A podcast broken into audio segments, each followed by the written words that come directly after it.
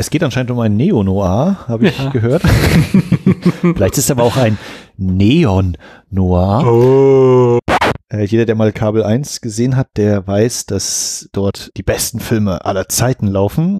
Ach so, dieses eine Ereignis sozusagen, das ist schuld daran, dass er so geworden ist. Sonst wäre er ein ganz normaler Psychiater geworden, der eben normale Gegenstände gegessen hätte. Wir beobachten dann immer Beobachter dabei, wie sie beobachten. Da hat natürlich bei mir alle Alarmglocken sofort Hitchcock geschrien. Was für ein Ding hat Michael Mann eigentlich mit so moderner Architektur? Ein gutes Auge dafür hat er. Ne? ja, wer hat denn so einen Scheiß gebaut? Was ist denn das für ein Gefängnis? Sind wir jetzt nicht mehr in der Nuanciertheit und Subtil. Subtilität, sondern das ist schon, klarer geht's nicht mehr, oder? Also möchtest quasi sagen, der Film sieht schon mal nicht ganz schlecht aus. Ich glaube, du kannst noch Jahre darüber sprechen.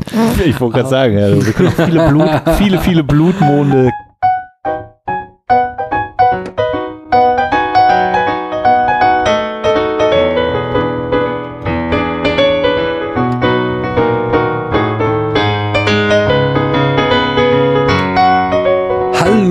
Draußen, hier ist wieder Daniel. In einer düsteren Novembernacht sprechen wir im November über einen Neo-Noir.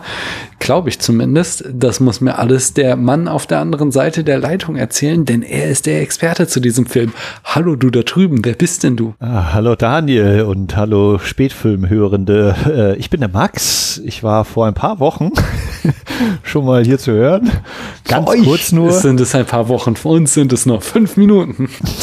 der Max und äh, mache vor allem den Podcast Wiederaufführung und auch beim Podcast Serienoase, dem Podcast zu ostasiatischen Serien und Filmen, bin ich öfter mal dabei. Babum, das bin ich. Hallo, hallo. Ich bin Kinovorführer, Kinomitarbeiter in Rostock. So, dann haben wir es auch nochmal verortet. Sehr schön. Max, über welchen Film reden wir denn heute? Es geht anscheinend um ein Neo-Noir, habe ich Ja. gehört. Vielleicht ist es aber auch ein Neon-Noir. Oh. Äh, dö, dö.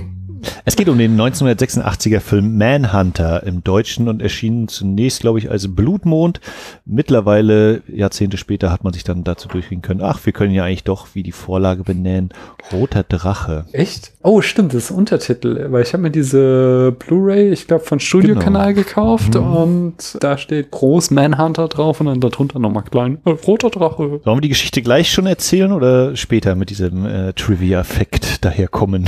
Das darfst du nachher nochmal ausführlich. Ich glaube, ich habe in meinen Notizen einen Punkt Name stehen. Äh, Name des Films, nicht Name von Max, sondern du darfst mir jetzt erstmal erzählen, wie findest du den Film denn? Es ist so, das wissen nicht viele Menschen, aber wenn ich danach gefragt werde, erzähle ich Ihnen das dann gerne. Das ist der beste Film aller Zeiten. Warum denn?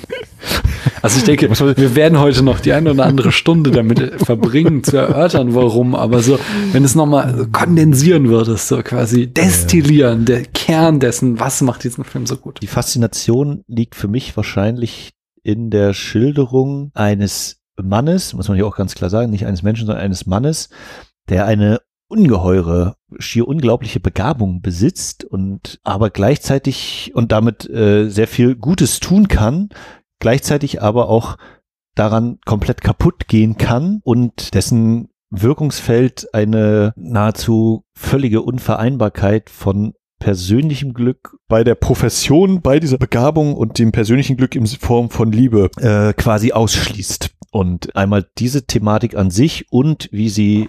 Aber jetzt hast du Film ja nur die Geschichte von. Dollarheit erzählt. Was ist mit Graham? Was? ja. das Wir müssen anscheinend über diesen Film reden. ähm, äh, genau, ich habe äh, über Graham geredet und, äh, und du, nimmst mir jetzt natürlich schon mehrere Punkte vorweg, weil es natürlich so ist, dass äh, Michael Mann das hier quasi nach äh, unter anderem Thief hier auf die Spitze treibt und nicht nur einen Mann zeigt, dem das so geht, sondern der dem auch noch quasi äh, ein nicht unbedingt ein Korrektiv gegenüberstellt, aber äh, ja genau, es ist nicht nur ein Mann, dem es quasi so geht. Interessante Anmerkung deinerseits. ja. hast du denn eine Geschichte mit dem Film? Also ich für meinen Teil habe den zum ersten Mal jetzt gesehen und ich habe das Gefühl, es ging dir anders. Ja. ähm, der Film, äh, Roter Drache, ist ja eigentlich ein Buch von oh Gott, Thomas Harris, Robert Harris, Thomas Harris. Thomas Harris? Hm. Thomas Harris. Äh, das kann ich die, nachschauen. Das Internet möge mich Lügen strafen, ich verwechsel das ständig. Ähm, ich glaube Thomas Harris. Gestern im Vorspann gesehen. Red Dragon von Thomas Harris. Sage ich ja. Hätte man gleich nachgucken ähm, und der hat eine, eine Kriminalbuchreihe geschrieben.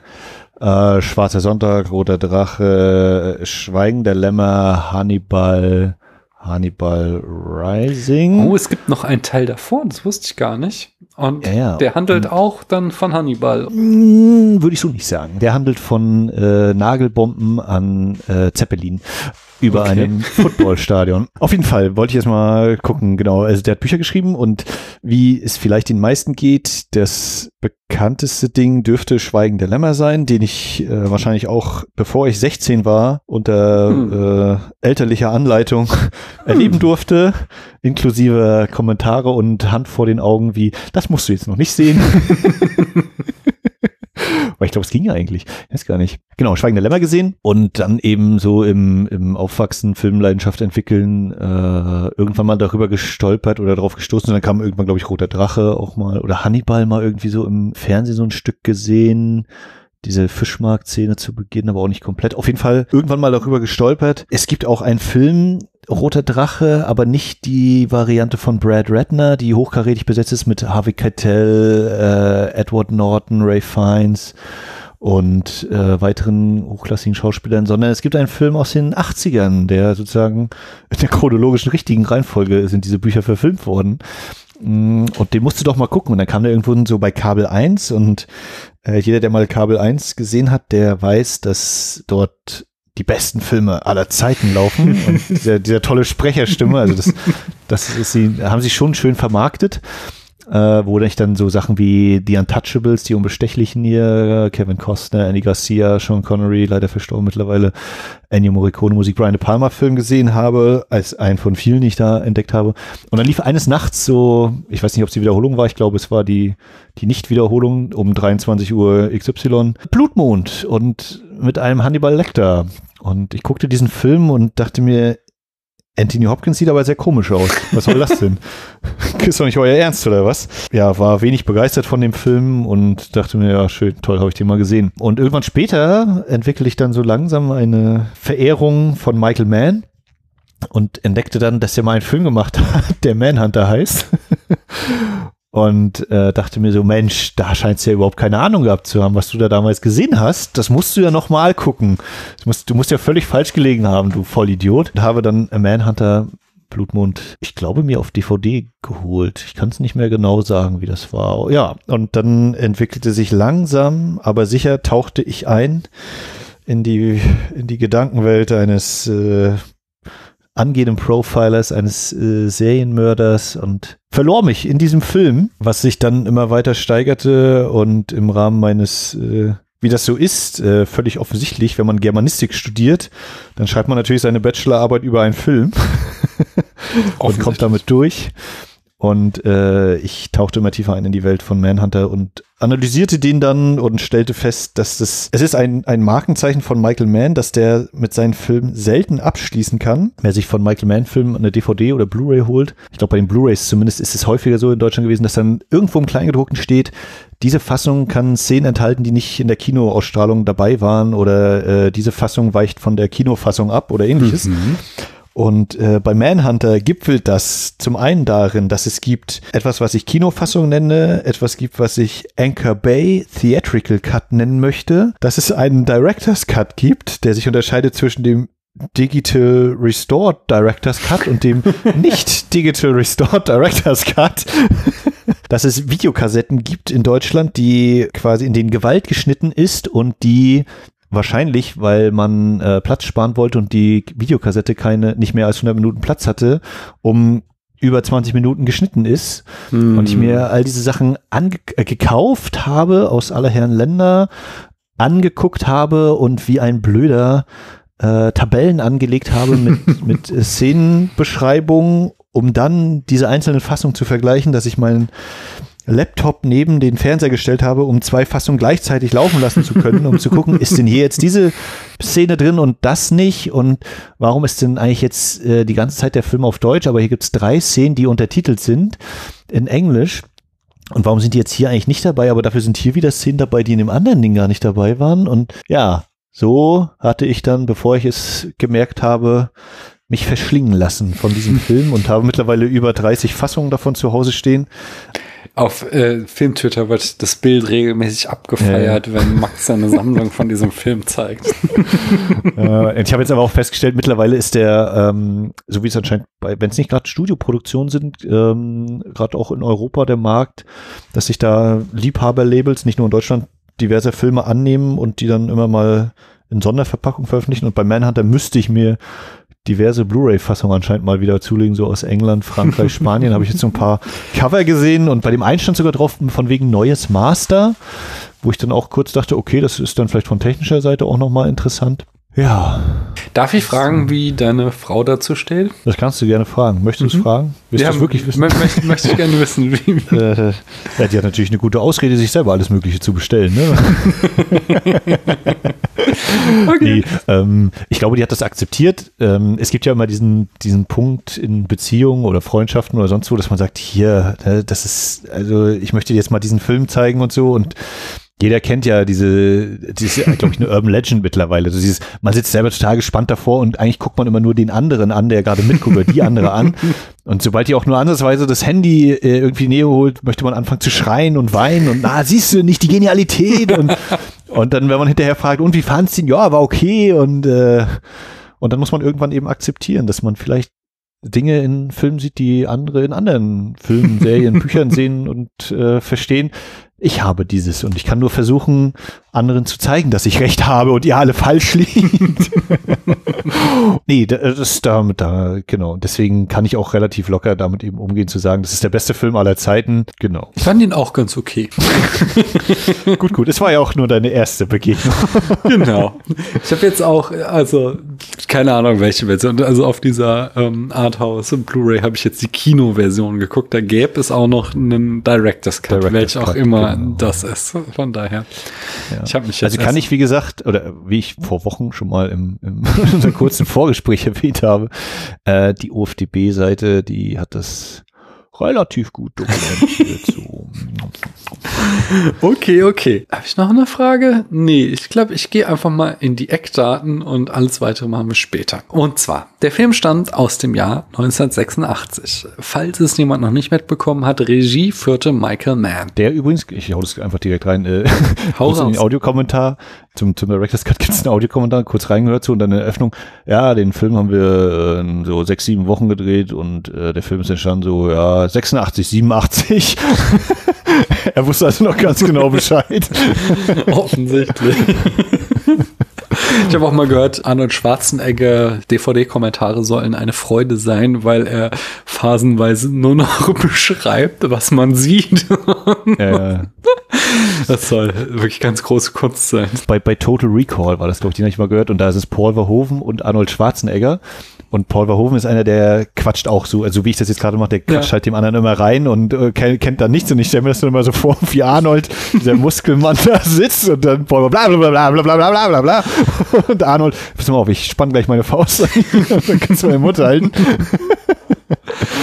naja. Also, äh, darfst mich auch weiterhin jederzeit korrigieren, aber was ich so gelesen habe, war 1981 Thief das Debüt von Michael Mann, zumindest das Kinofilmdebüt. Kinofilm genau. genau. Sehr bekannt, darüber haben wir auch schon gesprochen, ist er für die Serie Miami Vice, die von 1984 bis 89 lief. Wie viele Staffeln sind das denn? Fünf. Oh, okay. Quasi jedes Jahr eine, kann ja. man so schätzen. Ja. 1986 erschien Manhunter, 1992 Der letzte Mohikaner, da haben wir auch schon drüber geredet. Da, da wollte ich nämlich noch auch erzählen. Ich habe den 92 wahrscheinlich oder 93, als der in Deutschland lief, im Kino gesehen. Oh, aber sicher. ich war damals noch sehr jung und noch so voll auf so einer Karl-May-Phase und hatte auch, ich hatte auch so eine LP mit so einem Hörspiel über der letzte Mohikaner und ich war sehr enttäuscht über den Film. Ich fand ihn richtig schlecht. Ich habe ihn seither nicht mehr gesehen und ich muss ihn einfach mal sehen, um zu gucken, ob er wirklich einfach nicht so gut ist wie die Karl-May-Filme. Oder ob ich möglicherweise da noch nicht das perfekte Urteil an den Film anlegen konnte. Ja, du hast auf jeden Fall eine interessante Erwartungshaltung gehabt, würde ich sagen. Hatte ich. Ja. Äh, ist auch so ein Film leider, äh, der, oder jetzt, wenn die Folge rauskommt, müsste der, glaube ich, relativ frisch in Deutschland erschienen sein. Mhm. Allerdings, selbst ich als Michael Mann-Fan habe äh, da erstmal hochgezogen meine Augenbrauen, ich glaube, für 35 bis 40 Euro in Mediabooks veröffentlicht. Mhm. Immerhin, glaube ich, mit, mit mindestens beiden Schnittfassungen, also Kinofassung und Director's Cut. Aber ähm, genau das Label, was ihn veröffentlicht, ähm, da war bei mir so, ja, nee, ich glaube, der Preis wandert nicht unbedingt in die tatsächliche Ausstattung, Extras, mhm. Behandlung des Films. Ist, äh, wie gesagt, oder nicht wie gesagt, das ist etwas, was ich jetzt ähm, nur als These äußere. Ich weiß nicht, ob es so ist. Kann natürlich auch sein, dass das überhaupt nicht der Fall ist und man da für das Geld ordentlich abgeliefert bekommt im Vergleich zu anderen. Qualitätslabels, aber ich bin da erstmal skeptisch und will abwarten. A, was da so für Rückmeldungen kommen in bestimmten Foren und B, vielleicht dann später auch mal eine günstigere Variante, dass ich mir den dann nochmals zulege zum vierten Mal oder fünften Mal, glaube ich. Okay. genau. Ich, ich mache mal weiter. 1995 erschien Heat, was von vielen als sein bester Film angesehen wird. Ähm, offensichtlich widersprichst du da. Äh, genau, denn das war erst 99 dann. Was? Der beste Film? Der beste Film. Moment, also erstmal bleiben wir bei Heat. Da möchte ich noch sagen, es gibt eine Spätfilmfolge zu Heat, die aber Paula und ich nicht aufgenommen haben, sondern da hatten wir im ersten Jahr war das, glaube ich, noch äh, bei diesem äh, Wichteln, Pottwichteln mitgemacht und da ah. Aber ich habe den Podcast, den gibt's auch schon lange nicht mehr, die, den Podcast, die damals die Folge irgendwas mit Serien, irgendwas, die haben damals den Film für uns besprochen. Da könnt ihr noch mal reinhören. Ich glaube, also wir haben irgendwann mal einen wütenden Kommentar bekommen, was könnte ich gewesen sein. Nee, nee, das war es nicht du, das war das hätte ich mitbekommen. Irgendjemand hatte sich aufgeregt, wie schlecht wir den Film besprochen haben und ich dachte nur so, sorry, waren wir nicht. Und außerdem, als wir hier unser Jubiläum hatten und wir damals die Charts neu haben bewerten lassen von allen möglichen Leuten. Da wurde auch Heat relativ oft genommen und der wurde wesentlich höher gestuft, als er damals in der Originalbesprechung eingestuft wurde. Ich habe den hier auch stehen. Ich habe den auch schon mehrfach gesehen, allerdings alles viel zu lange her. Muss ich mal wieder nachholen. Dennoch kann ich nachvollziehen, ist ein großartiger Film. Der Film, auf den du anspieltest, war 1999 The Insider wahrscheinlich. Das war so der Criticus Darling, oder? Das war so. Hat er Oscars gewonnen oder jedenfalls nee. wurde er sehr hoch gehandelt auf jeden Fall. Gladi Gladiator ist der ist der Film, für den Russell Crowe einen Oscar bekommen hat, weil sie ihn bei Insider übergangen haben. So die Legende. Ah, okay. also das heißt gar nicht, ich weiß gar nicht, ob er nicht trotzdem irgendwelche Oscars bekommen hat und das gucke ich jetzt auch nicht nach. Nein, das mache ich nicht. Naja, jedenfalls, aber, aber, aber das war so, der, das habe ich auch noch schon mitgekriegt, war ich dann doch älter und reifer als bei der letzte Mohikaner und äh, bekam mit, dass die Leute den Film sehr hoch lobten als äh, interessanten und hochwertigen Film. Jedenfalls war dann 2001 das äh, Kritiker-Echo schon wieder gespalten bei Ali und ich weiß noch, dass ich ein Kumpel von mir damals sich sehr aufregte über dieses Musikvideo von Will Smith, der ja auch die Hauptrolle spielt, nicht wahr? Ähm, irgendwie American Greatest oder so hieß der Song, der Titelsong und, mhm. und dann war da irgendwie lauter amerikanische Fahnen und mein Kumpel äh, regte sich damals mega auf, weil äh, Mohammed Ali ja durchaus Amerika kritisch war und zum Beispiel den Kriegsdienst verweigerte in Vietnam und so und ja. dass dieser Film dann so äh, Hurra-Patriotismus zumindest im Musikvideo äh, vereinnahmt wurde, ja. das gefiel ihm gar nicht. Ich weiß nicht, wie es im eigentlichen Film ist, denn den habe ich nie gesehen.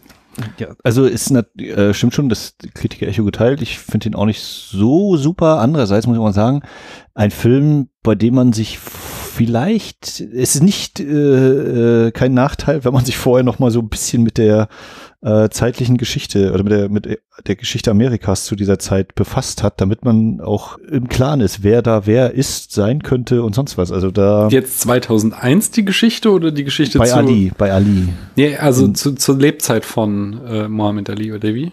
Genau, also die, die, den, den Zeitraum, den der Film beschreibt, so Okay. genau, ja. Weil es könnte ja auch Ähm. sein, dass der Film ein Kommentar ist auf das Amerika im Jahr 2001, post 9-11 oder sowas. Obwohl er ist wahrscheinlich noch prä 9-11 produziert Ja. worden. Genau, aber äh, genau, ist auch durchaus wahrscheinlich ein Kommentar auf die Gesellschaft.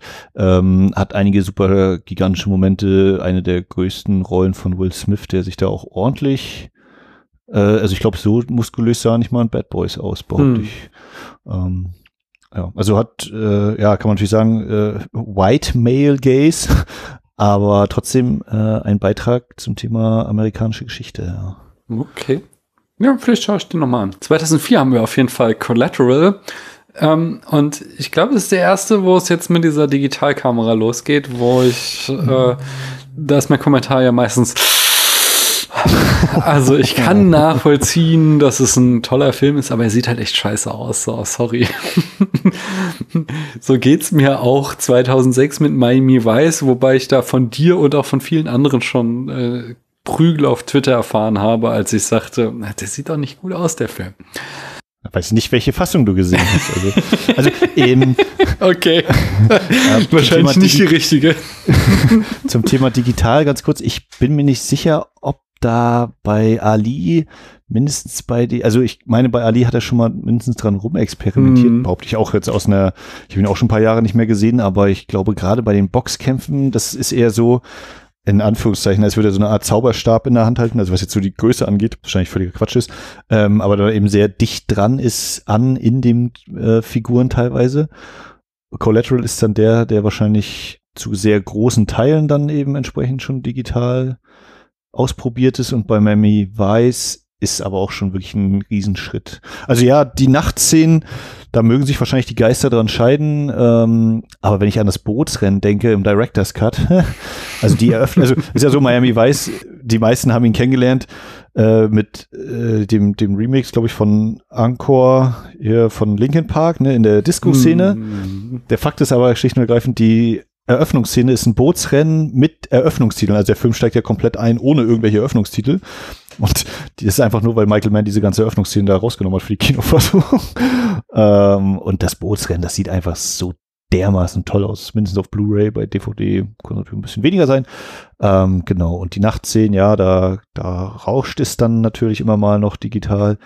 Aber grundsätzlich ist das eben, ja, ist eine andere, andere Welt, ja. Hm? Und äh, also in meiner Wahrnehmung ähm, endet da so die, die von irgendwie den Connoisseuren äh, gewertschätzt wird, die der Teil seiner Filmografie. Würdest du aus dem Spätwerk, sage ich jetzt mal, noch Filme hinzunehmen, wo du sagst, äh, das muss auf jeden Fall man noch gesehen haben? Ja, natürlich. Dachte ich. Gesehen haben muss man die alle. Das hilft ja nichts.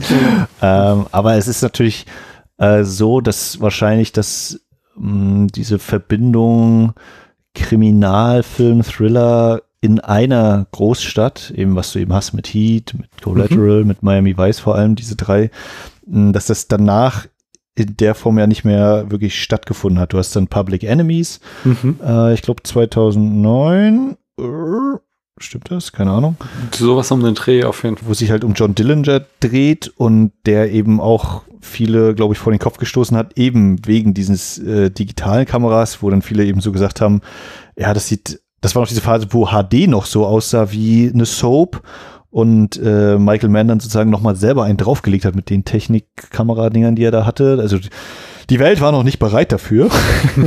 Dass man eben meinte, ja, das sieht eben aus wie Kostüme und nicht wie äh, authentisch dieses Zeitalter, aber eben auch ein, eine, eine große Gangster-Saga. Und dann, ja, dann weiß ich gar nicht, dann kam ja Luck noch die eine Staffel, aber als Film war, jetzt habe ich schon wieder was vergessen, Black Hat noch und das ist es dann aber auch, ne? Ich weiß nicht, ob du die Filmografie offen hast. Aber Ja, Black Hat und jetzt ist da ganz viel in Filming, Pre-Production, Pre-Production ja. announced, aber Genau, also, ähm, ne, also Black Hat ist ja dann auch sozusagen äh, eben dieses Thema des, des Verbrechers oder des, des guten Verbrechers in vielleicht auch mit Fragezeichen, der dann eben nicht mehr in einer Stadt ist, sondern das ist dann so James Bond mäßig ein, ein Agentenfilm um die ganze Welt, ja fast, also international. Und das ist ja was in Anführungszeichen Neues bei Michael Mann, dass es eben nicht mehr so auf einen Handlungsort fokussiert ist. Ähm, und dann haben wir eben sowas wie hier, ich glaube mit Peter Berg, Peter Berg, wie auch immer man den ausspricht, hat er ja viel dann rangezogen, schrägstrich produziert, also Hancock zum Beispiel, da haben wir dann auch wieder Will Smith dabei. Ähm, zuletzt war hier Ford v Ferrari, Le Mans 66, äh, mhm. den er mit produziert hat. Was bei mir natürlich, als ich seinen Namen im Vorspann las damals, äh, dazu geführt hat, dass der Film natürlich sofort besser wurde. Einfach nur, weil dieser Name da stand. Und ich dachte, ja, jetzt muss ich aber genau darauf achten. Und das ist eindeutiger Einfluss von Michael Mann und bla bla bla. Wo man also das wieder zusammenführen mit Christian Bale hatte. Mm. ich hatte schon eine kurze Abschweifung, nämlich einen Podcast, den ich auch gerne höre, You're Wrong About, die so irgendwelche Geschichten der Zeitgeschichte wiedergeben, die man irgendwie so halb über die Medien mitbekommen hat, aber falsch in Erinnerung hat. Und deren Clou ist halt, dass sie erzählen, wie es wirklich war.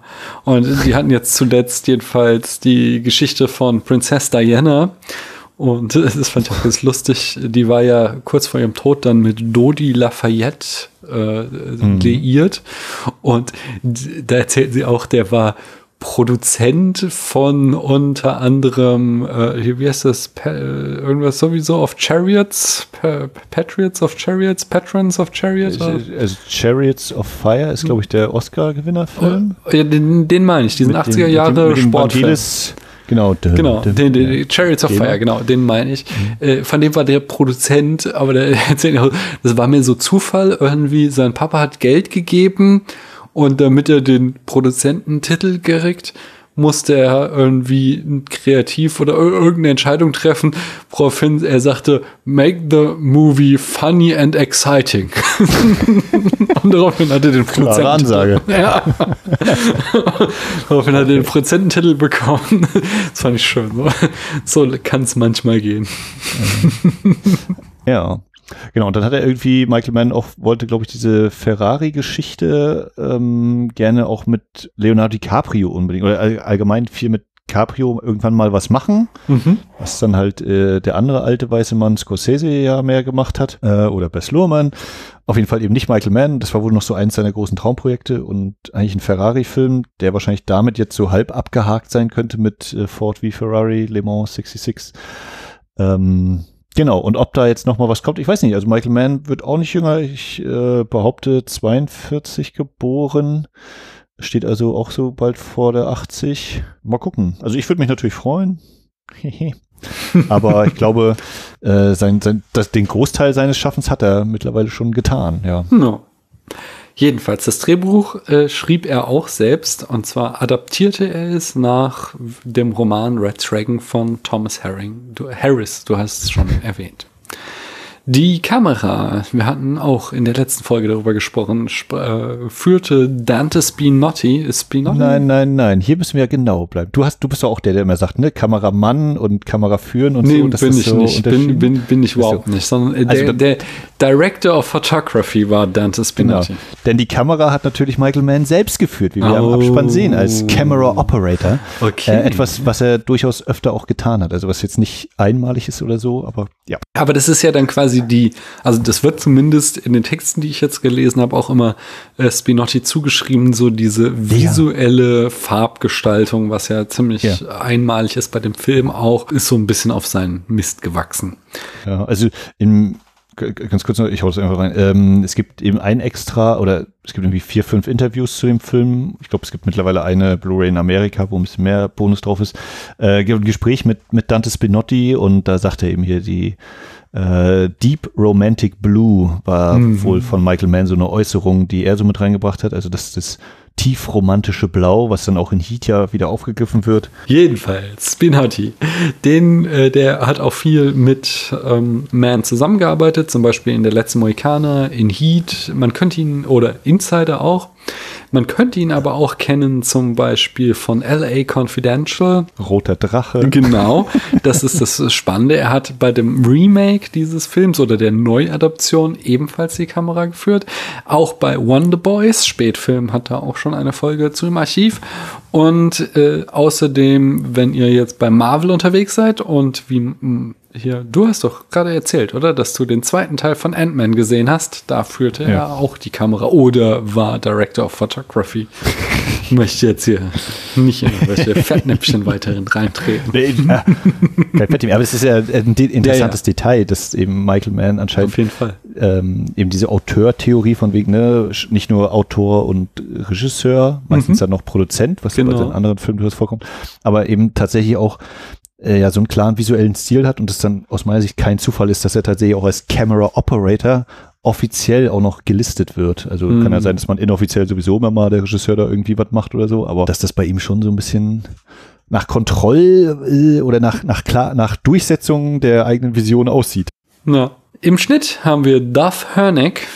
Ähm, den kennen wir auch aus Der letzte Mohikaner, Alarmstufe Rot, Auf der Flucht, The Crow und Dark City, Spätfilm berichtete, Heat oder Collateral Damage. Collateral oder Collateral Damage? Collateral, glaube ich. Ich habe das Damage. Das ist nämlich, ja, genau, dieses Damage ist, das ist der Schwarzenegger-Film, ich glaube in Südamerika oder so. Das hattest du auch beim anderen Mal so, ja, bei diesem Michael Mann-Film Collateral Damage. Habe hab ich so, das ja, eben schon mal gesagt? Oh nein. Nee, bei, bei der, ich glaube bei der Folge mit Dark City war das. Oh nein.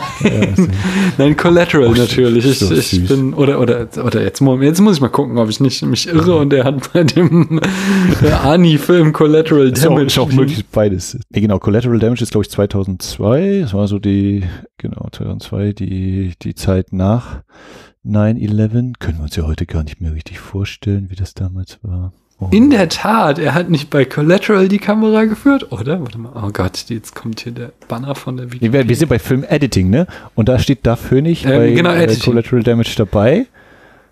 Aber vielleicht hat er auch beide gemacht. Nee, ich sehe hier nur Collateral Damage.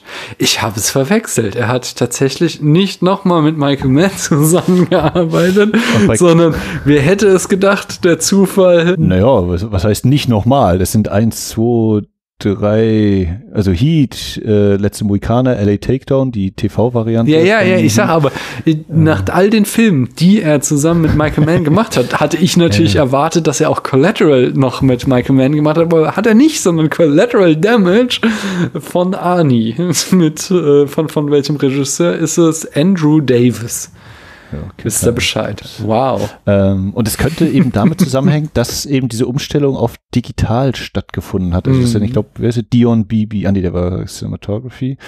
Jim Miller und Paul Rubel sind nachher bei Collateral die Cutter. Aber da hat er, glaube ich, dann eben so in Anführungszeichen sich ein neues Team gesucht. In großen Mhm. Anführungszeichen war er nicht dabei. Aber So, weißt du noch, was du sagen wolltest? Ja, die Besetzung, da haben wir William Peterson in der Rolle des Will Graham. Den könnte man kennen aus To Live and Die in LA. Ich habe gehört, das wird bald im Spätfilm eine Rolle spielen. Sollte es. Ja, ich habe jetzt gelesen, in Young Guns 2 hat er mitgespielt. Das finde ich auch sehr spannend, weil Young Guns, der erste Film, ist auch so ein Film aus meiner Jugend, den ich total geil finde. Und ich weiß gar nicht, ob ich den zweiten je gesehen habe oder ob ich überhaupt wusste, dass es einen zweiten Teil davon gibt. Ich muss auf jeden Fall jetzt unbedingt Young Guns 2 gucken, um herauszufinden, ob ich diesen Film kenne. Da spielt auf jeden Fall auch William Peterson mit. Ähm, der spielt, habe ich schon gesagt, Will Graham. Und äh, außerdem von seit 2000 bis 2013, das ist auch mal eine Hausnummer, 13 Jahre lang hat Ja. er in CSI Vegas mitgespielt. Seine Nemesis, den Francis Dollarhide äh, oder auch The Tooth Fairy, spielt Tom Noonan. Und den könnte man zum Beispiel aus Heaven's Gate kennen, dem Film der New Hollywood beerdigte. Aus Robocop 2, Last Action Hero, Spätfilm berichtete, aus Synecdoche New York oder aus Anomalisa. Außerdem natürlich aus Heat Und ah, ja, ja, genau. Das stimmt. Das habe ich auch. Aber ich, wen spielt er denn in Heat? Äh, da ist ja derjenige, der Robert De Niro mit dem, der ihm sagt, hier du, äh, da gibt's so eine Bank und da gibt's total viel Geld und dann Robert De Niro, äh, ich glaube, das macht ja gar nicht De Niro selbst, das macht ja John Voight für ihn als, als Auftraggeber. Und dann kommt irgendwie so die Frage, woher hast du diese Informationen? Ach, die fliegen in hier herum, diese ganzen Infos und so. Und ich, ich weiß nicht, bin mich sicher, ob er im Rollstuhl sitzt, er hat so einen Hm. totalen Vollbart, aber seine Glatze halt, äh, sehr prägnantes Aussehen. Und auch William Peterson war ja schon mal bei Michael Mann dabei und zwar äh, bei Thief spielt er den ein Barkeeper, Hm. der dann äh, James Kahn zur Vernunft bringen will und James Kahn zuckt dann einmal mit seiner Pistole und dann äh, lässt äh, Peterson auch quasi den, den Billardkö fast fallen und weicht zurück. Kleine Rolle. So, so. Wir haben auf jeden Fall noch äh, Brian Cox als Dr. Hannibal Lecter, der hier noch, also das war offensichtlich äh, äh, Michael Mann zu subtil, das Lecter mit E L-E-C-T-E-R geschrieben, deswegen hat er ihn hier noch Lektor wie der Lektor genannt. Mit Ähm, CK. Mit CK und O, ja. Den kennen wir zum Beispiel aus Braveheart, Spätfilm berichtete. Wir können ihn aus Rushmore kennen, aus 25th Hour, Troja, die Born- Born-Verschwörung. Der äh, fantastische Mr. Fox hatte auch mitgespielt. Dann haben wir Kim Christ als Molly Graham. Sie spielt zum Beispiel auch in Miami Vice, in Brasil oder Zurück nach Hause, die unglaubliche Reise mit. Äh, letzteres ist so ein Disney-Film über so Tiere, die durch die Wildnis laufen, um wieder nach Hause zu kommen. Und ich glaube, den hat Disney ungefähr 20 Mal verfilmt, diesen Film, habe ich das Gefühl zumindest. Und in einer dieser Verfilmungen äh, dort spielt sie mit. Bei Mi- Miami Vice ist die Serie, ne? Ja, genau. Keine Irritation entstehen. Wichtig, wichtig. Wir haben Dennis Farina, der spielt Jack Crawford, den Boss von Graham. Äh, Den könnte man kennen aus Midnight Run, aus Schnappt Shorty, Out of Sight, der Soldat James Ryan oder Snatch. Und die letzte, die ich noch rausgeschrieben habe, ist Joan Allen, die spielt Reba McLean, die blinde Freundin von Dollarhide. Die könnte man noch kennen aus Pleasantville, ebenfalls die Born-Verschwörung und sie ist auch bei Born geblieben, denn sie spielt auch beim Born-Ultimatum und dem Vermächtnis mit. Außerdem bei Room, ähm, dem eigentlich sehr guten Film, und bei Hashiko. das ist so. Richard Gere und der, Oh, du hast sie gesehen, weil. nee, äh, das Poster habe ich Oh, gesehen, ich ja. habe den Film geguckt. Ich habe irgendwann mal mich in die Tiefen begeben, die besten Filme der IMDb 500 oder was es sind oder 250 zu gucken. Und äh, ich glaube, dieses Projekt endete, nachdem ich Hashiko gesehen habe, weil ich mich so aufgeregt habe. So ein unglaublich schlechter Schmonzettenfilm, der einfach nur in den letzten zehn Minuten so megamäßig auf die Tränendrüsen drückt, dass wohl offensichtlich alle Leute denken, oh, ist das gut, ich musste so doll weinen. Das, also, äh, so ein Scheißfilm. Ich habe mich so aufgeregt, dass ich damit aufgehört habe, irgendwie diese IMDB-Filme gucken zu wollen. Außer die, die man halt irgendwie durch Osmose mitbekommt, aber nicht mehr, nicht mehr irgendwie als Gezielt. Challenge. Nun gut, wir haben, beziehungsweise Michael Mann hatte damals ein Budget von 15 Millionen. Der Film ist aber kolossal gefloppt und spielte von diesen 15 Millionen nur noch 8,6 Millionen ein. Das ist die Frage jetzt als an dich als Meister, wenn du bedenkst, wenige Jahre später kam das Schweigen der Lämmer raus, der wurde im Gegensatz auch zu Manhunter von der zeitgenössischen Kritik abgefeiert, gewann fünf Oscars, den, darunter den, den Hattrick oder wie sagt man? Jedenfalls. Ja, die, die großen, die großen Die, ne? genau. Drehbuch, Regie, bester Film, bester Hauptdarsteller, Hauptdarstellerin. oder so? Genau, also die, genau, die, die fünf großen Oscars, das nur irgendwie drei Filme überhaupt geschafft haben. Und er spielte vor allen Dingen 270 Millionen an den Kinokassen ein. Und demgegenüber wurde halt Michael Manns Film 1986 von Publikum und Kritik weitgehend einfach ignoriert. Warum, Max? Warum? Ja, äh, bedarf wohl keiner weiteren Erläuterung, dass die Menschen einfach nicht wissen, was gut ist. ähm, Okay. Also, was, was kann da reinspielen? Ähm, äh, zum einen könnte ganz grundsätzlich reinspielen, wie groß der Film überhaupt angelegt war. Ne? Also, es ist eine De Laurentiis-Produktion, Mhm. also kein Studiofilm. Ich glaube, der Schweigen der Lämmer ist ja, ich weiß nicht genau, Orion und wiefern MGM tatsächlich selbst mit drin hängt oder drin hing.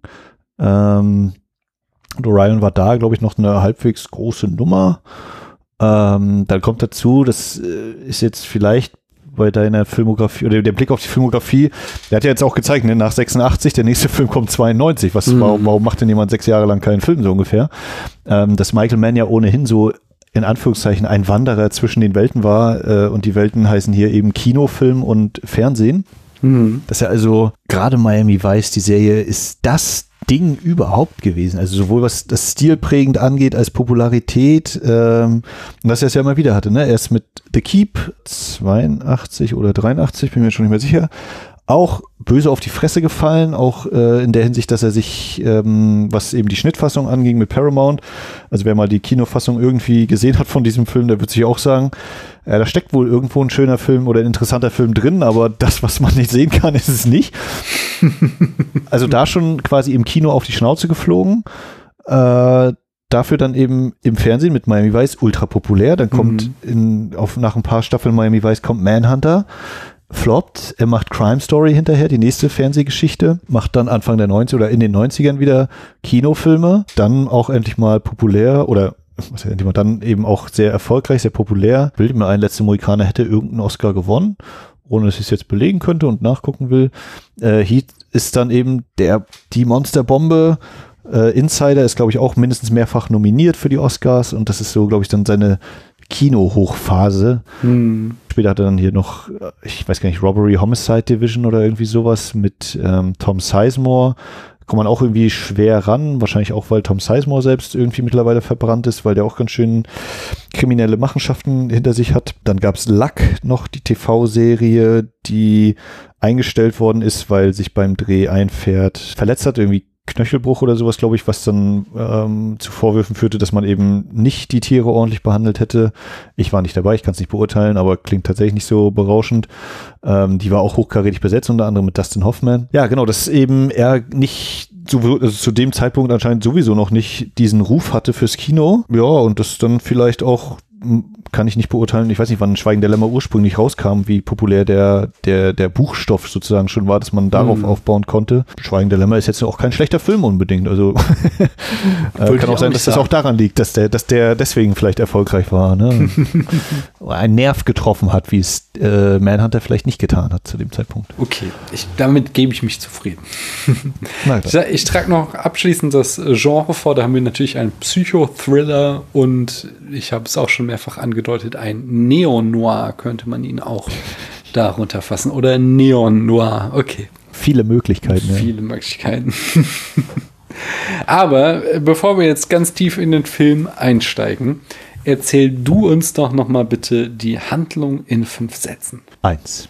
Will Graham wird von seinem früheren Chef Jack Crawford um Hilfe gebeten. 2. Graham war FBI-Agent und hatte im Zuge der Ergreifung des kannibalistischen Psychiaters Hannibal Lecter so schwere physische wie psychische Schäden erlitten, dass er den Dienst quittiert und sich mit Frau und Kind ins Private zurückzog. 3. Daher zunächst zurückhaltend agierend, sagt Will Hilfe beim Aufspüren des Zahnfee genannten Killers zu. 4. Dabei bemerkt er schnell, dass er noch nicht wieder in die Gedankenwelt des Mörders eintauchen kann, weswegen er Dr. Lecter einen Besuch in dessen Zelle abstattet. 5. Ehe Will sich versieht, steckt er tiefer in den Ermittlungen, als ihm lieb ist und gerät selbst in tödliche Gefahr.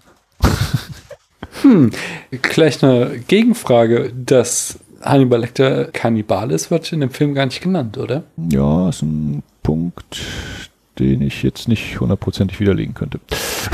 Ich dachte, du hast den Film schon ungefähr 30 Millionen Mal gesehen. Du musst doch jede Textzeile auswendig kennen. Ich bin enttäuscht. Die Textzeilen kenne ich auswendig. Ich überlege nur gerade, wie es mit Zeitungsschlagzeilen aussieht, oh, die okay. im Film waren. Wie zum Beispiel dieses, äh, die Tettler-Schlagzeile Mutter äh, bringt Baby zur Welt, äh, sechs Stunden nachdem sie im Flugzeugcrash gestorben ist. so völlig, oh Gott. Anyway, wir haben es auch vorhin schon mal angerissen. Der Film heißt Manhunter, obwohl das Buch Red Dragon heißt. Genau. Erstens, warum? Und zweitens, wie findest du denn den Namen? Äh, warum das so ist, das liegt daran, dass Dino De Laurentiis im Jahr davor oder zwei Jahre vorher den Film Year of the Dragon, im Jahr des Drachen, und Mickey Rourke als polnischstämmiger Cop ähm, eben in Chinatown oder anderem in Chinatown ermittelt und auch ein richtig schöner, richtig harter Film. Michael Cimino, damit wären wir vielleicht auch wieder, nee, Heaven's Gate, doch Heaven's Gate war auch Michael ja, Cimino, ne? Äh, schließt sich wieder dieser Kreis. Den Film produziert hat, der wie Manhunter ordentlich gefloppt ist, weil Film eben ein Geschäft ist, muss man natürlich Lehren daraus ziehen, warum floppen Filme. Und ein, eine Analyse bestand wohl darin, dass De Laurentiis festgestellt hat, okay, Drachen im Filmtitel, das geht nicht. Und deswegen können wir den Film nicht Roter Drache nennen. Punkt. Aber wir können dann im Vorspann den, den Buchtitel nochmal unterstreichen. Ganz klar. So, das, das, ist der sein. Grund, warum er äh, nicht, nicht Red Dragon als Originaltitel hat oder nicht darunter veröffentlicht wurde zu seinem ursprünglichen Start. Und Manhunter, je nachdem, wie man das nun übersetzt, als Menschenjäger, finde ich äh, ziemlich gut passend oder zumindest, hm. ähm, also ne, auch wieder je nachdem, was man für eine Erwartungshaltung hat, aber um Menschenjagd geht es hier tatsächlich in, in mehrere Hinsicht oder von mehreren Menschen ausgehend wird diese Jagd veranstaltet in ja. mehrere Richtungen. Wie geht's dir denn mit diesem Filmtitel? Genau, ich finde das eigentlich auch sehr gut, weil wir halt ja diese doppelte Jagd haben. Einerseits Dollarhide, der seine Opfer jagt, auf der anderen Seite dann eben Graham, der Dollarhide jagt, als, als Manhunter im Sinne von, dass er den, den Mann, den Mer äh, Serienkiller jagt. Von daher finde ich diesen Titel schon relativ clever. Weil ich hatte auch gelesen, dass Michael Mann selbst ihn gar nicht so gerne mochte und sagte, er wäre ihm zu generisch, der Titel. Aber ich kann dem einiges abgewinnen. Dann haben wir, wir haben es auch schon wiederholt erwähnt, die erste Inkarnation von Hannibal hier. Weitere Filme mit Hannibal haben wir dann in Schweigen der Lämmer, in dem Film Hannibal, in Roter Drache, der Neuverfilmung, in Hannibal Rising und in der Serie Hannibal. Was davon hast du gesehen? Bei der Hannibal-Serie habe ich nur, ich glaube, ein, zwei Folgen gesehen, vielleicht sogar die erste mhm. Staffel. Hm, weiß ich selber nicht mehr. Und sonst die anderen habe ich alle gesehen. Hannibal Rising habe ich, glaube gar nicht gesehen. Das wüsste ich gar ja, nicht. Das habe ich keine Erinnerung dran. Also kann man, kann man sich angucken, aber äh, gerade wenn man jetzt sozusagen das, das riesige Erbe, was die anderen Filme hinterlassen haben, äh, selbst wenn sie sich vielleicht ein bisschen eingerissen haben, äh, hinterlassen haben, ist das eben, ja, wenn es jetzt nicht Hannibal Lecter wäre, ist das ein okayer, interessanter Killerfilm, aber jetzt mhm. so mit dem, das ist Hannibal Lecter, ist das eben so dieses, ach so, dieses eine Ereignis sozusagen, das ist schuld daran, dass er so geworden ist, sonst wäre er ein ganz normaler Psychiater geworden, der eben normale Gegenstände gegessen hätte und keine Menschen. so, also es ist so ein bisschen so, hm, ja, es wirklich schon, also das ist das, was wohl man unter Cash Grab versteht, so dieses, nun war Thomas Harris mit diesen Büchern so erfolgreich und jetzt wollen sie ihm noch ein weiteres Buch rausleiern und dann erzählt doch mal die Vorgeschichte. Ist ja alles legitim, er darf damit Geld verdienen, aber so vom, von dem, was ich so mit den anderen Sachen gelesen hatte, war ich so gedacht, so ja, das ist halt, es wirkt so wie, er musste unbedingt noch was schreiben und hm. nicht, weil er es schreiben wollte, sondern es kann natürlich sein, dass er es auch schreiben wollte, aber auf mich wirkte das da nicht mehr so, ja. Und du? Was hast du? Also Hannibal Rising hast du nicht gesehen, aber den, den Nee, Hannibal dann? Rising habe ich nicht gesehen. Ich mag das Schweigen Lämmer sehr, sehr gerne, muss ich ganz ehrlich sagen. Manhunter ist auch gut, keine Sorge. Hannibal habe ich damals sogar im Kino gesehen. Ähm, die fand ich so nett, glaube ich, war so mein, also so, also wie weit ein Film über Kannibalismus nett sein kann. Aber also, mhm. der ist mir jetzt nicht großartig im Gedächtnis geblieben, außer dass man einfach Anthony Hopkins nochmal in dieser Rolle sehen wollte. Ja, man hatte noch Gary Oldman in der Phase, wo er noch jede Rolle anscheinend anders aussah. Hier besonders. Äh, und dann halt diese Gehirnszene am Ende. Ne? Also, ja, ja, ja. Das, also, serviert so. Und äh, Roter Drache habe ich auch irgendwann mal auf Video gesehen. Und Hannibal, die Serie, habe ich nie, nie gesehen auch. Mhm das hat mich auch irgendwie nicht so gereizt. Ich hatte auch irgendwie einfach viel darüber gehört, wie brutal die ist und ach, man wird ja auch älter und dann muss ich sowas nicht mehr haben. Wobei Horrorfilme im Oktober ziehe ich mir dann doch immer noch rein. Nun gut, lass uns doch mal lieber zur Frage kommen, wie denn jetzt dieser Film Manhunter seine Geschichte erzählt. Ich habe an einer Stelle gelesen den schönen Satz, es ist eine Übung in Subtilität und Nuanciertheit. Würdest du das unterstreichen? Also ich glaube, alles äh, Wichtige und alles, was uns der Film vermitteln will, das wird auch von irgendeiner Person noch ausgesprochen, mhm. ähm, dass er also dadurch auch deutlich ist. Aber ich finde, dass auch sehr viel mit dem mit der Inszenierung erzählt wird und, und vermittelt wird und mhm. ja. Ich glaube, die, dieses, das bezieht sich eher auf den Schrecken, weil was ja sehr beeindruckend ist, dass der Film sehr ein sehr blutrünstiges Sujet hat, aber zugleich sehr subtil oder sehr zurückhaltend darin ist, was er zeigt von dem von den ganzen Gewalttaten, die stattfinden, mhm. sondern dass er eben seinen Fokus ganz stark auf den Faktor des Voyeurismus legt und wir beobachten dann immer Beobachter dabei, wie sie beobachten. Wir sehen selten, was wirklich passiert, sondern stattdessen sehen wir immer das Grauen in den Gesichtern von den Leuten. Das war was, was ich schon sehr, sehr stark fand. Und das würde ich dann eben in diese Subtilität und Nuanciertheit hineinfassen. Über weite Strecken keine direkt oder ja, es wird die Gewalt, die Gewaltverbrechen an den ersten beiden Familien werden nicht grafisch dargestellt, mhm. explizit, sondern eben mittels, wir sehen quasi den, die Zeit vor dem Tatort, wir sehen die Zeit nach dem Tatort, aber wir sehen nicht sozusagen die Tat selbst. Was sogar dazu führt, dass wir, ich lehne mich dezent aus dem Fenster, die erste Gewaltanwendung, die wir sehen, ist wie Will Graham den Reporter Freddie Lowndes auf die äh, Motorhaube des Autos legt sein könnte. Sehen wir, ich glaube, wir sehen in, in der Kinofassung ihn brennt auf dem Stuhl sitzen da, oder? Ja, das ist, also das ist ja aber das später. Also das erste, was wir an Gewalt sehen, die verübt wird, meine ich jetzt im okay. Film, ja. ist, also wenn wir jetzt Weiß mal sagen, ich jetzt gar nicht, äh, muss ganz ehrlich sagen. wenn wir jetzt mal davon abgesehen, dass äh, Schildkröten in einen Käfig äh, am Strand gesperrt werden und das nicht als Gewalt zählen. Hallo, das ist ähm, ja, um sie zu schützen. Das wird uns doch groß und breit ja, erklärt. Freiheit oder Sicherheit dann? Freiheit oder Sicherheit? ähm, aber ich, äh, ich überlege, so, die, die, dieser Mord an der Familie, da sehen, den sehen wir nicht so. Und das erste, wo Auseinandersetzung gibt, ist wie Will ihn auf die Motorhaube knallt und ihm sagt, verpiss dich. Also, er sagt das ein bisschen anders, aber mm. ihm das deutlich macht. Das ist die Gewaltszene. Ja. Okay. Ja. genau. Und später, später sehen wir dann den Wheels on Fire, genau, äh, wo man auch wieder sagen kann, es ist eigentlich eine schreckliche Szene, aber immerhin kein Blut. Ja. äh, und auch die Szene davor ist eben abgeblendet, man hört die Schreie, beziehungsweise im Deutschen sind diese Schreie auf der Tonspur, glaube ich, äh, runtergepegelt, beziehungsweise gelöscht worden. Habe ich auch nochmal nachgelesen, meine alten Aufzeichnungen. ähm, genau, und dann die wirkliche richtig extreme Gewalt ist ja dann der, der Schluss, ja. Selbst da würde ich sagen, da wird ja viel mit Schnitten und so gearbeitet, was das wieder kaschiert, oder? Also meinst du jetzt den Showdown?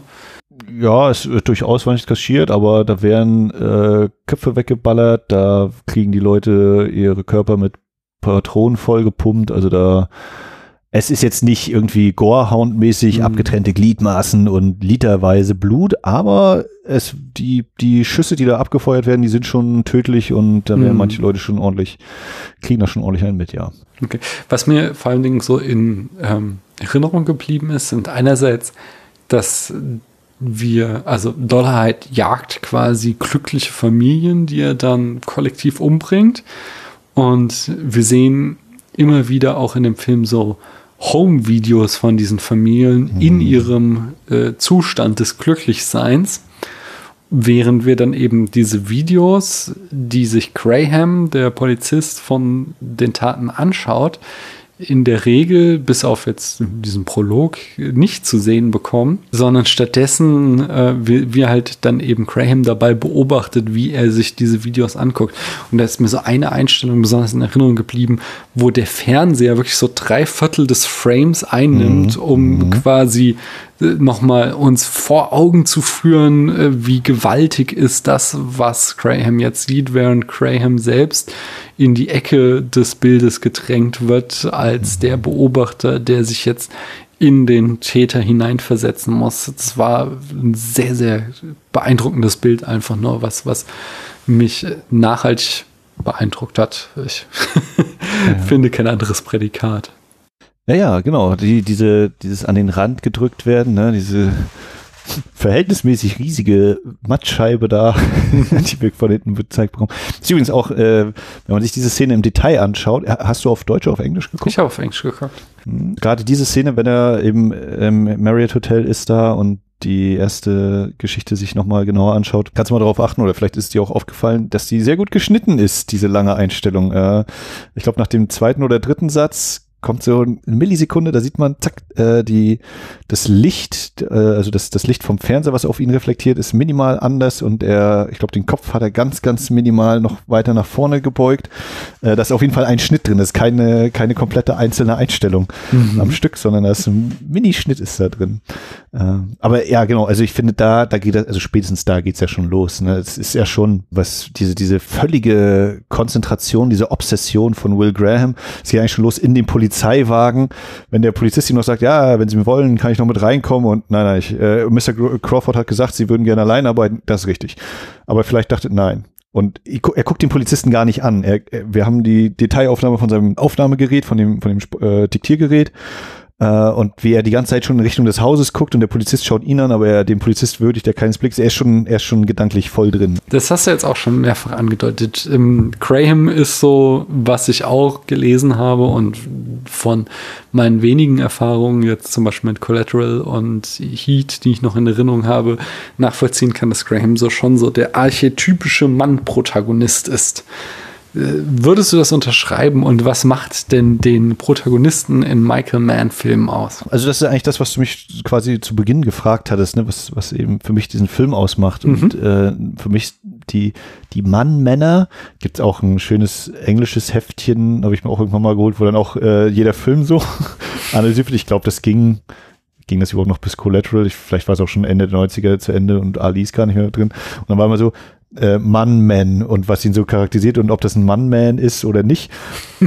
Für mich ist das im Kern eben dieser Typ, dieser Mann, der eben das, was er macht, so dermaßen professionell macht, äh, egal ob das jetzt oder unabhängig davon, ob das jetzt äh, legal ist oder illegal äh, oder die Grenze irgendwo verschwimmen zu, zu verschwimmen scheint, aber der ist so ein Vollprofi, ist ein absoluter Vollprofi, dass, dass der das so gut beherrscht, der, der kann nicht anders. Und wenn der irgendwas anderes macht, das geht schief. Wenn er nicht komplett von seiner eigentlichen Obsession ablässt, dann muss das schief gehen ist natürlich dann, wenn er Verbrecher hat, dann kommt natürlich dazu, dass das ja diese alte Moral ist. Verbrechen lohnt sich nicht, deswegen werden die am Ende immer erschossen oder so. Aber du hast das in Thief, wenn er versucht eben auf die, auf die normale Bahn zu kommen. Das ist zum Scheitern verurteilt. Er muss ein Thief bleiben. Ein Einzelgänger, wie es im Deutschen heißt. Ja, bei The Keep ist es ein bisschen komplexer zu versuchen, das irgendwie zu beschreiben bei diesem Film. Äh, du hast im Manhunter eben Dollarhide und Graham, durchaus beide, die Profis zu sein scheinen, weil bei Dollarhide, na gut, der will sich verwandeln, aber der ist eigentlich auch so mit seinen Fotogeschichten anscheinend ziemlich gut. Aber Graham ist eben dieser, was ich gesagt habe, dieser absolute Vollprofi. Der hat diese Gabe, die auch sein Fluch ist eben, weil äh, wenn er sich darauf so fokussiert, geht das, was um ihn herum ist, diese persönlichen Beziehungen und sowas, die können dann nicht gleichzeitig funktionieren. Das ist bei Miami Vice, äh, es hat vielen, glaube ich, nicht so ganz, äh, haben das nicht so gesehen oder nicht so nachvollzogen. Ähm, da ist eben, wenn Crockett mit der Helferin des des Drogenbosses anbandelt, das muss schief gehen, weil die beide zwar an sich Vollprofis sind, aber Arbeit und Liebe, das passt nicht zusammen, schon gar nicht in diesem tödlichen äh, Business. Und das kann ich jetzt immer noch für jeden weiteren Film immer noch so weiterquasseln. Äh, der Vollprofi, dessen, dessen Begabung eben zum Fluch wird, weil er dadurch kein normales Leben führen kann. Das ist für mich der Protagonist. Hm, hier in diesem Film wird es ja immer kontrastiert mit dem Familienleben, das Graham hat, was irgendwie als das absolute Ideal dargestellt wird. Sein Zuhause ist ein Paradies und aus dem steigt er dann herab in die Hölle, um die Untersuchung an diesem Fall zu beginnen. Was ich dann doch relativ erstaunlich fand, hier in diesem Film, dass er am Ende so ein Happy, Happy Sunshine, Happy End hat. Ah. Ah, mhm, ja, der, ja, genau, genau. Sprich, da, sprich erst mal aus. Darauf möchte ich hinaus. Weil ähm, auch wieder die Erinnerung an andere Filme, sie ist ein bisschen verblasst, aber äh, da ist es doch nicht so, dass die Protagonisten am Ende nach Hause zurückkehren und sie sind wieder äh, in, in dieser Welt, die sie irgendwie als glücklich und äh, wunderbar darstellt.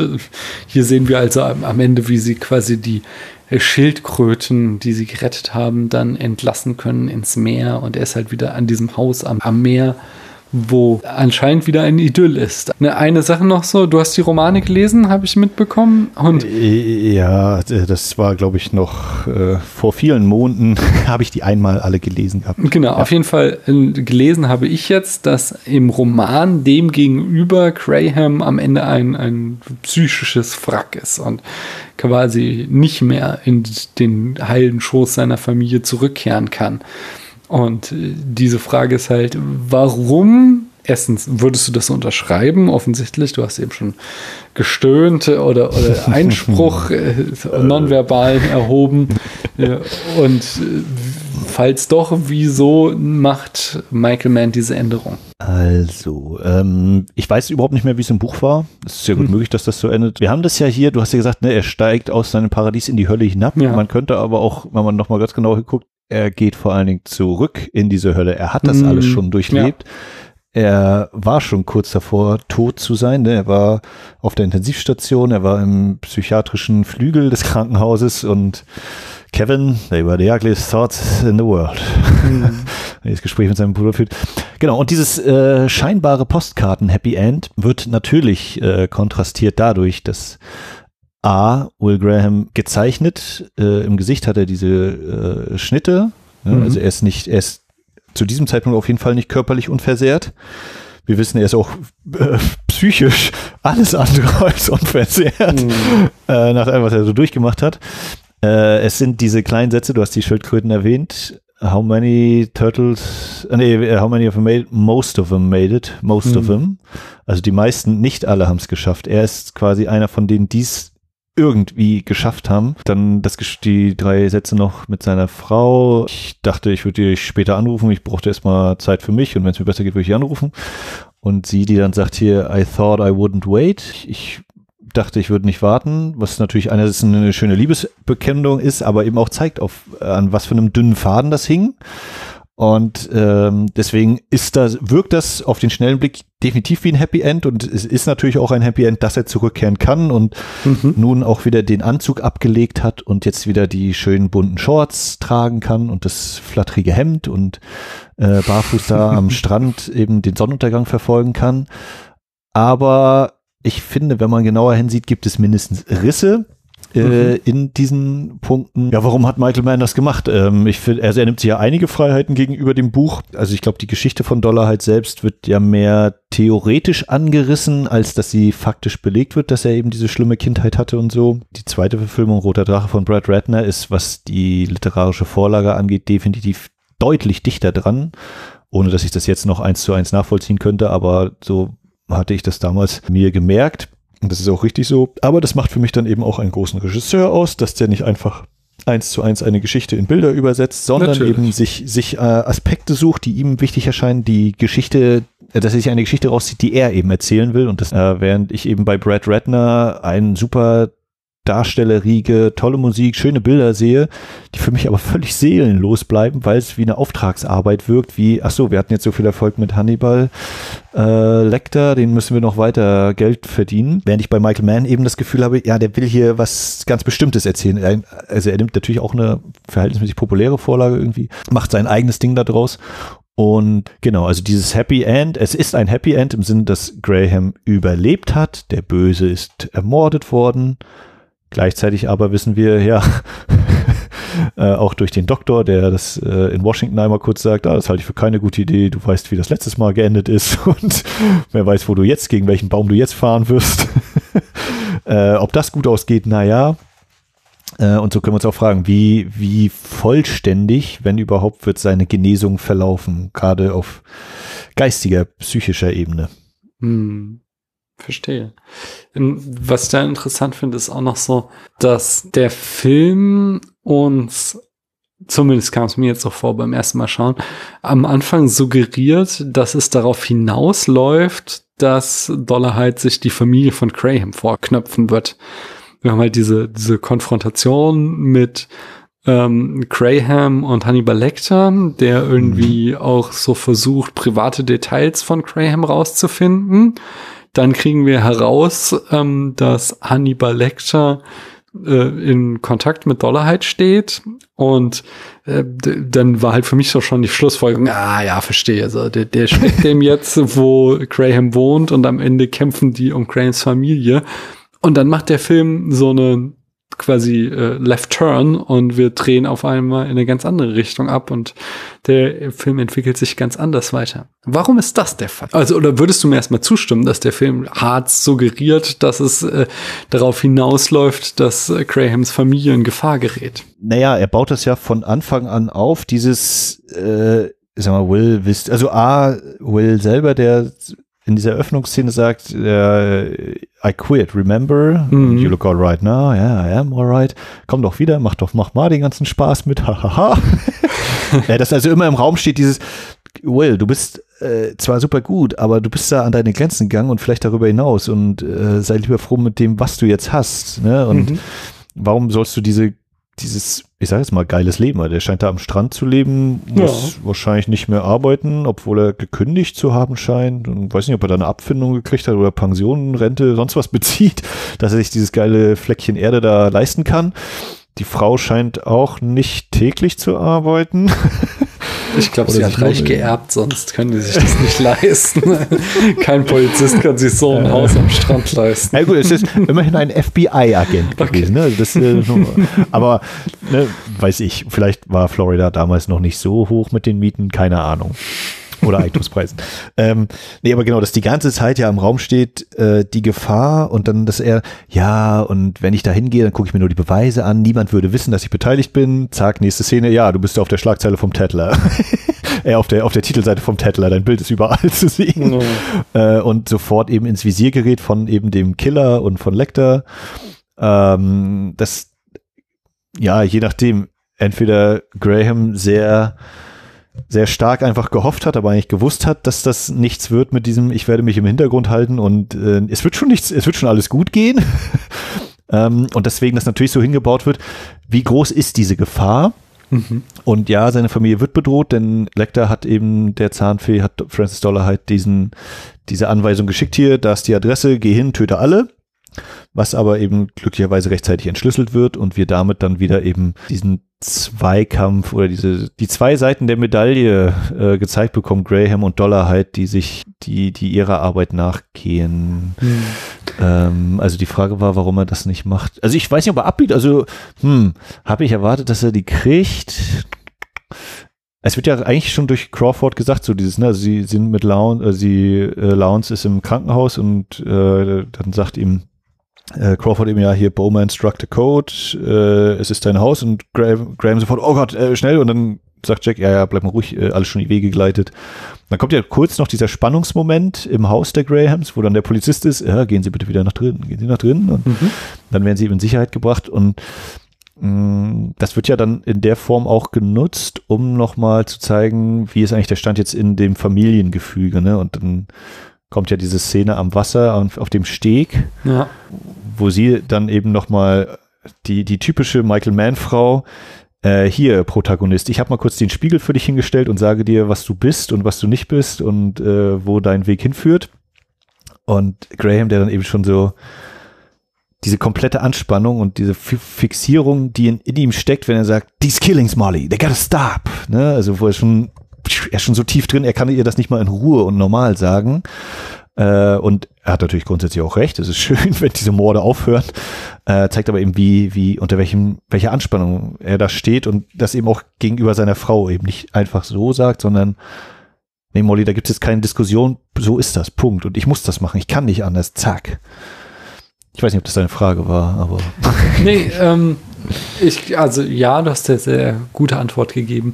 Ich, ich glaube, dieser Eindruck von, der Film biegt jetzt plötzlich anders ab, entstand bei mir vor allen Dingen dann durch den krassen Perspektivwechsel, weil wir ja. zuerst der ersten Hälfte des Films Graham folgen und dann plötzlich anfangen, der Mörder Dollarheit zu folgen. Und da hat natürlich bei mir alle Alarmglocken sofort Hitchcock geschrien, weil das ist äh, meines Erachtens ja eine eindeutige äh, Hommage an Psycho, wo eben dieser Perspektivwechsel vollzogen wird. Plus, was ich schiere Brillanz finde hier, ist ja auch, im Psycho gibt es ja diesen berühmten Moment, wie das Auto im Sumpf versinkt, ein Moment stockt um dann weiter zu sinken und der Moment nur dazu da ist, um uns endgültig auf die Seite des Mörders zu ziehen, um quasi, wir sollen mit ihm mitfürchten, ob es ihm wirklich gelingt, das Auto zu versenken. Und das Ganze macht hier im gleichen Geiste eben Michael Mann quasi auf die Spitze getrieben, indem er uns diese Beziehung zwischen Dollarheit und, äh, jetzt habe ich ihren Namen vergessen, der blinden Frau. Reba. Äh, da Reba zeigt. McLean. Genau. Und wir halt quasi, wir sehen diese, wie die zueinander finden. Und obwohl wir natürlich wissen, was Dollarheit für ein Monster ist, wollen wir, dass diese Beziehung gut geht, weil es könnte ja sein, dass er dann mit dem Morden aufhört. Und dadurch zieht uns dann Michael Mann, äh, also manipuliert er uns wunderbar, dass wir emotional plötzlich mit diesem äh, Killer mitfiebern, nur um es dann im nächsten Moment wieder krass zu brechen. Und dann eben diese Beziehung zu Graham plötzlich keine Rolle mehr spielt, sondern diese neue Konstellation in den Film eingetreten ist, wo es dann eben darum geht, dass Dollarheit sich von dieser Frau verraten fühlt und wir jetzt hier eine neue Beziehungsdynamik haben, wo wir halt mitfiebern müssen, ob die Frau überlebt oder nicht und äh, Graham dann nur noch die quasi die Rolle zukommt, kommt er noch rechtzeitig, um sie zu retten.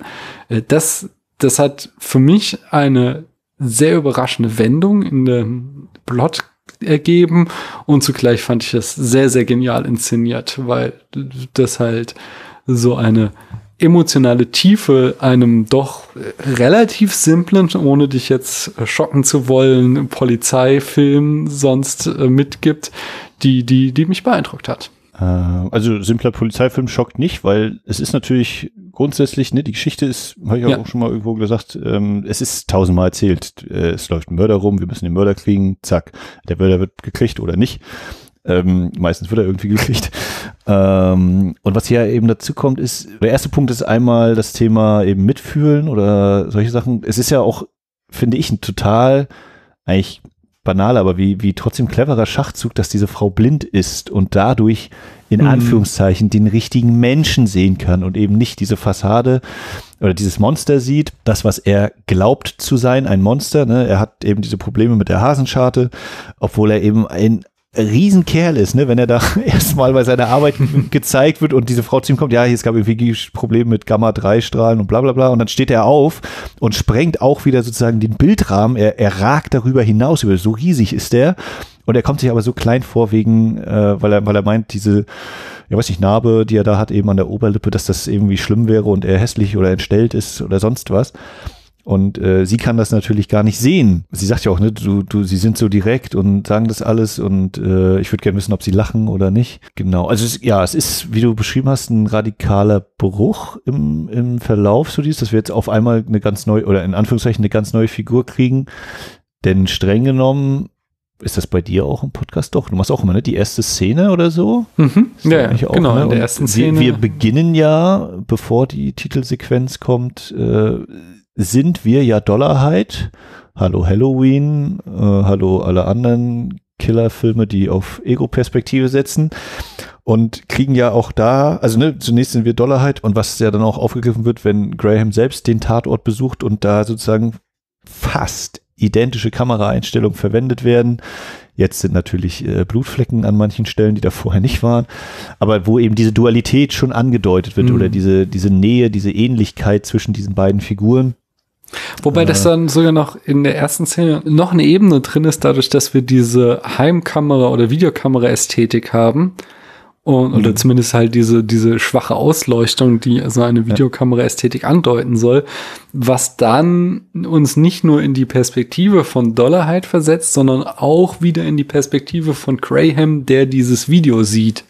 Also wir haben da mhm. auch schon so diese doppelten Boden in der allerersten Szene drin. Ja, genau, dieses Mitgefühl und Jetzt muss ich tatsächlich selber mal fragen, weil ich mir beim Wiedersehen jetzt auch nicht mehr sicher war, welche Szene wo drin ist. Wenn sich Graham, also sozusagen kurz vor dem Finale, sind Graham und Crawford im Raum, in einem Raum, wo, wo das dann damit endet hier, er soll mal von den, äh, wo, wo ihm dann einfällt, du hast diese Videos gesehen.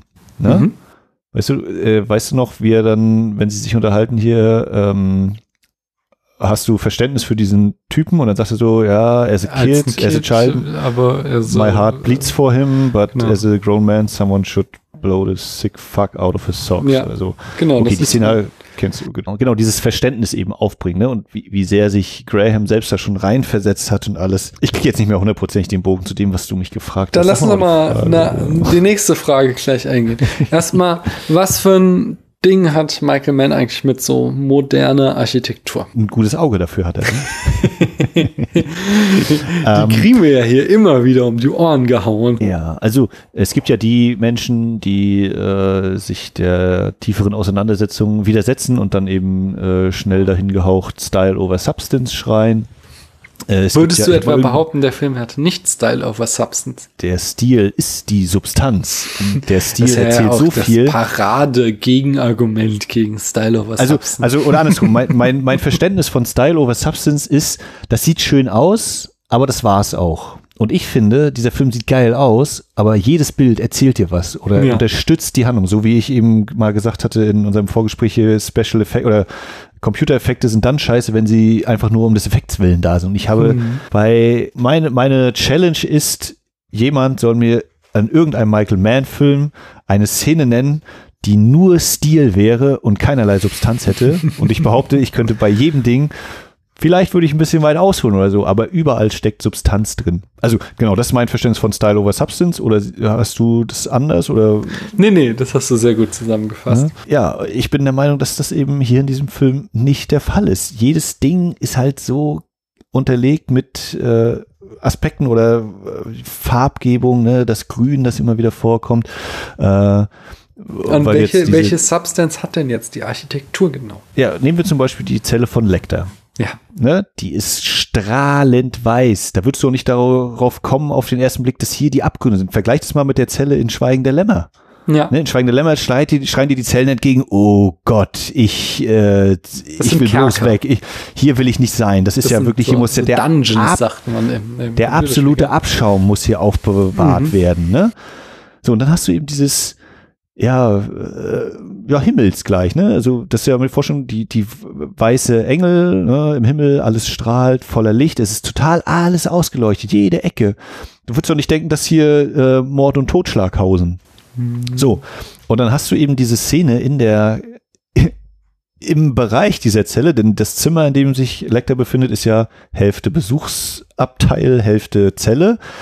Und dann fängt die Kamera das so ein, dass die beiden quasi im Schnitt dann plötzlich an der gleichen Stelle sind. Das heißt, wir haben die frontal auf Graham, Schnitt mhm. frontal auf Lecter. Zunächst sind beide häufig hinter Gittern. Auch das mhm. schon eine Anspielung. Später werden wir dann mal Szenen kriegen. Da ist dann, äh, oder ich weiß nicht, ob es in der Szene ist, beim ersten Begegnung, dass wir Brian Cox ohne Gitterstäbe sehen, während Graham äh, durch die Gitterstäbe zu sehen ist. Also hier eben schon auf Bildebene erzählt wird, wer ist denn nun eigentlich gefangen und worin ist der oder diejenige gefangen und wird er sich im Laufe des Films daraus befreien können.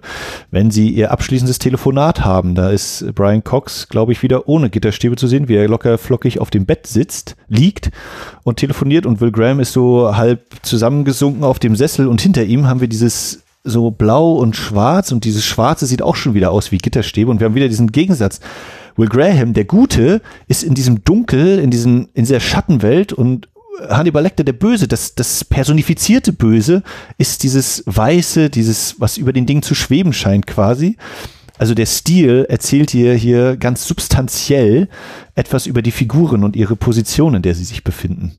Um jetzt mal ein Beispiel zu nehmen. Mhm. Weitere Architektur, Daniel, bitte. ja, also es ist, es ist ja alles super durchgestylt. Jedes einzelne Haus, jeder einzelne Raum, jedes einzelne irgendwie größere Gebäude, auch wenn, wenn jetzt zum Beispiel Graham aus der Zelle rauskommt und dann irgendwie das Bedürfnis hat, aus diesem Gebäude rauszurennen, das wo er diesen ewigen Abgang runterrennen muss, immer hin mhm. und her Ähm, oh, aber, aber, aber wie gesagt, auch selbst die einzelnen Wohnungen sind einfach so sehr ja. durchgestylt.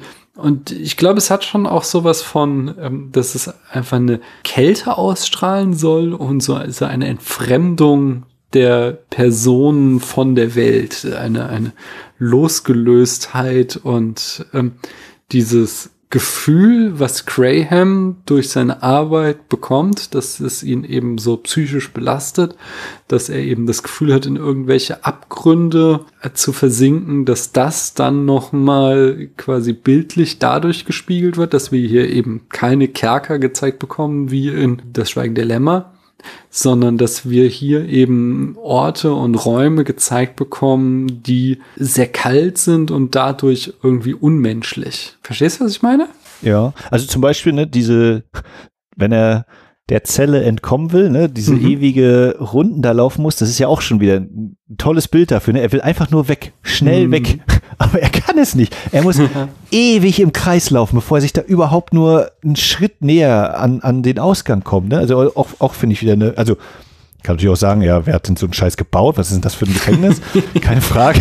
ja, das, das ist, ja das, keine Klinik, sondern nee, ist irgendein Museum oder so ist das, ähm, wenn ich richtig Sinne.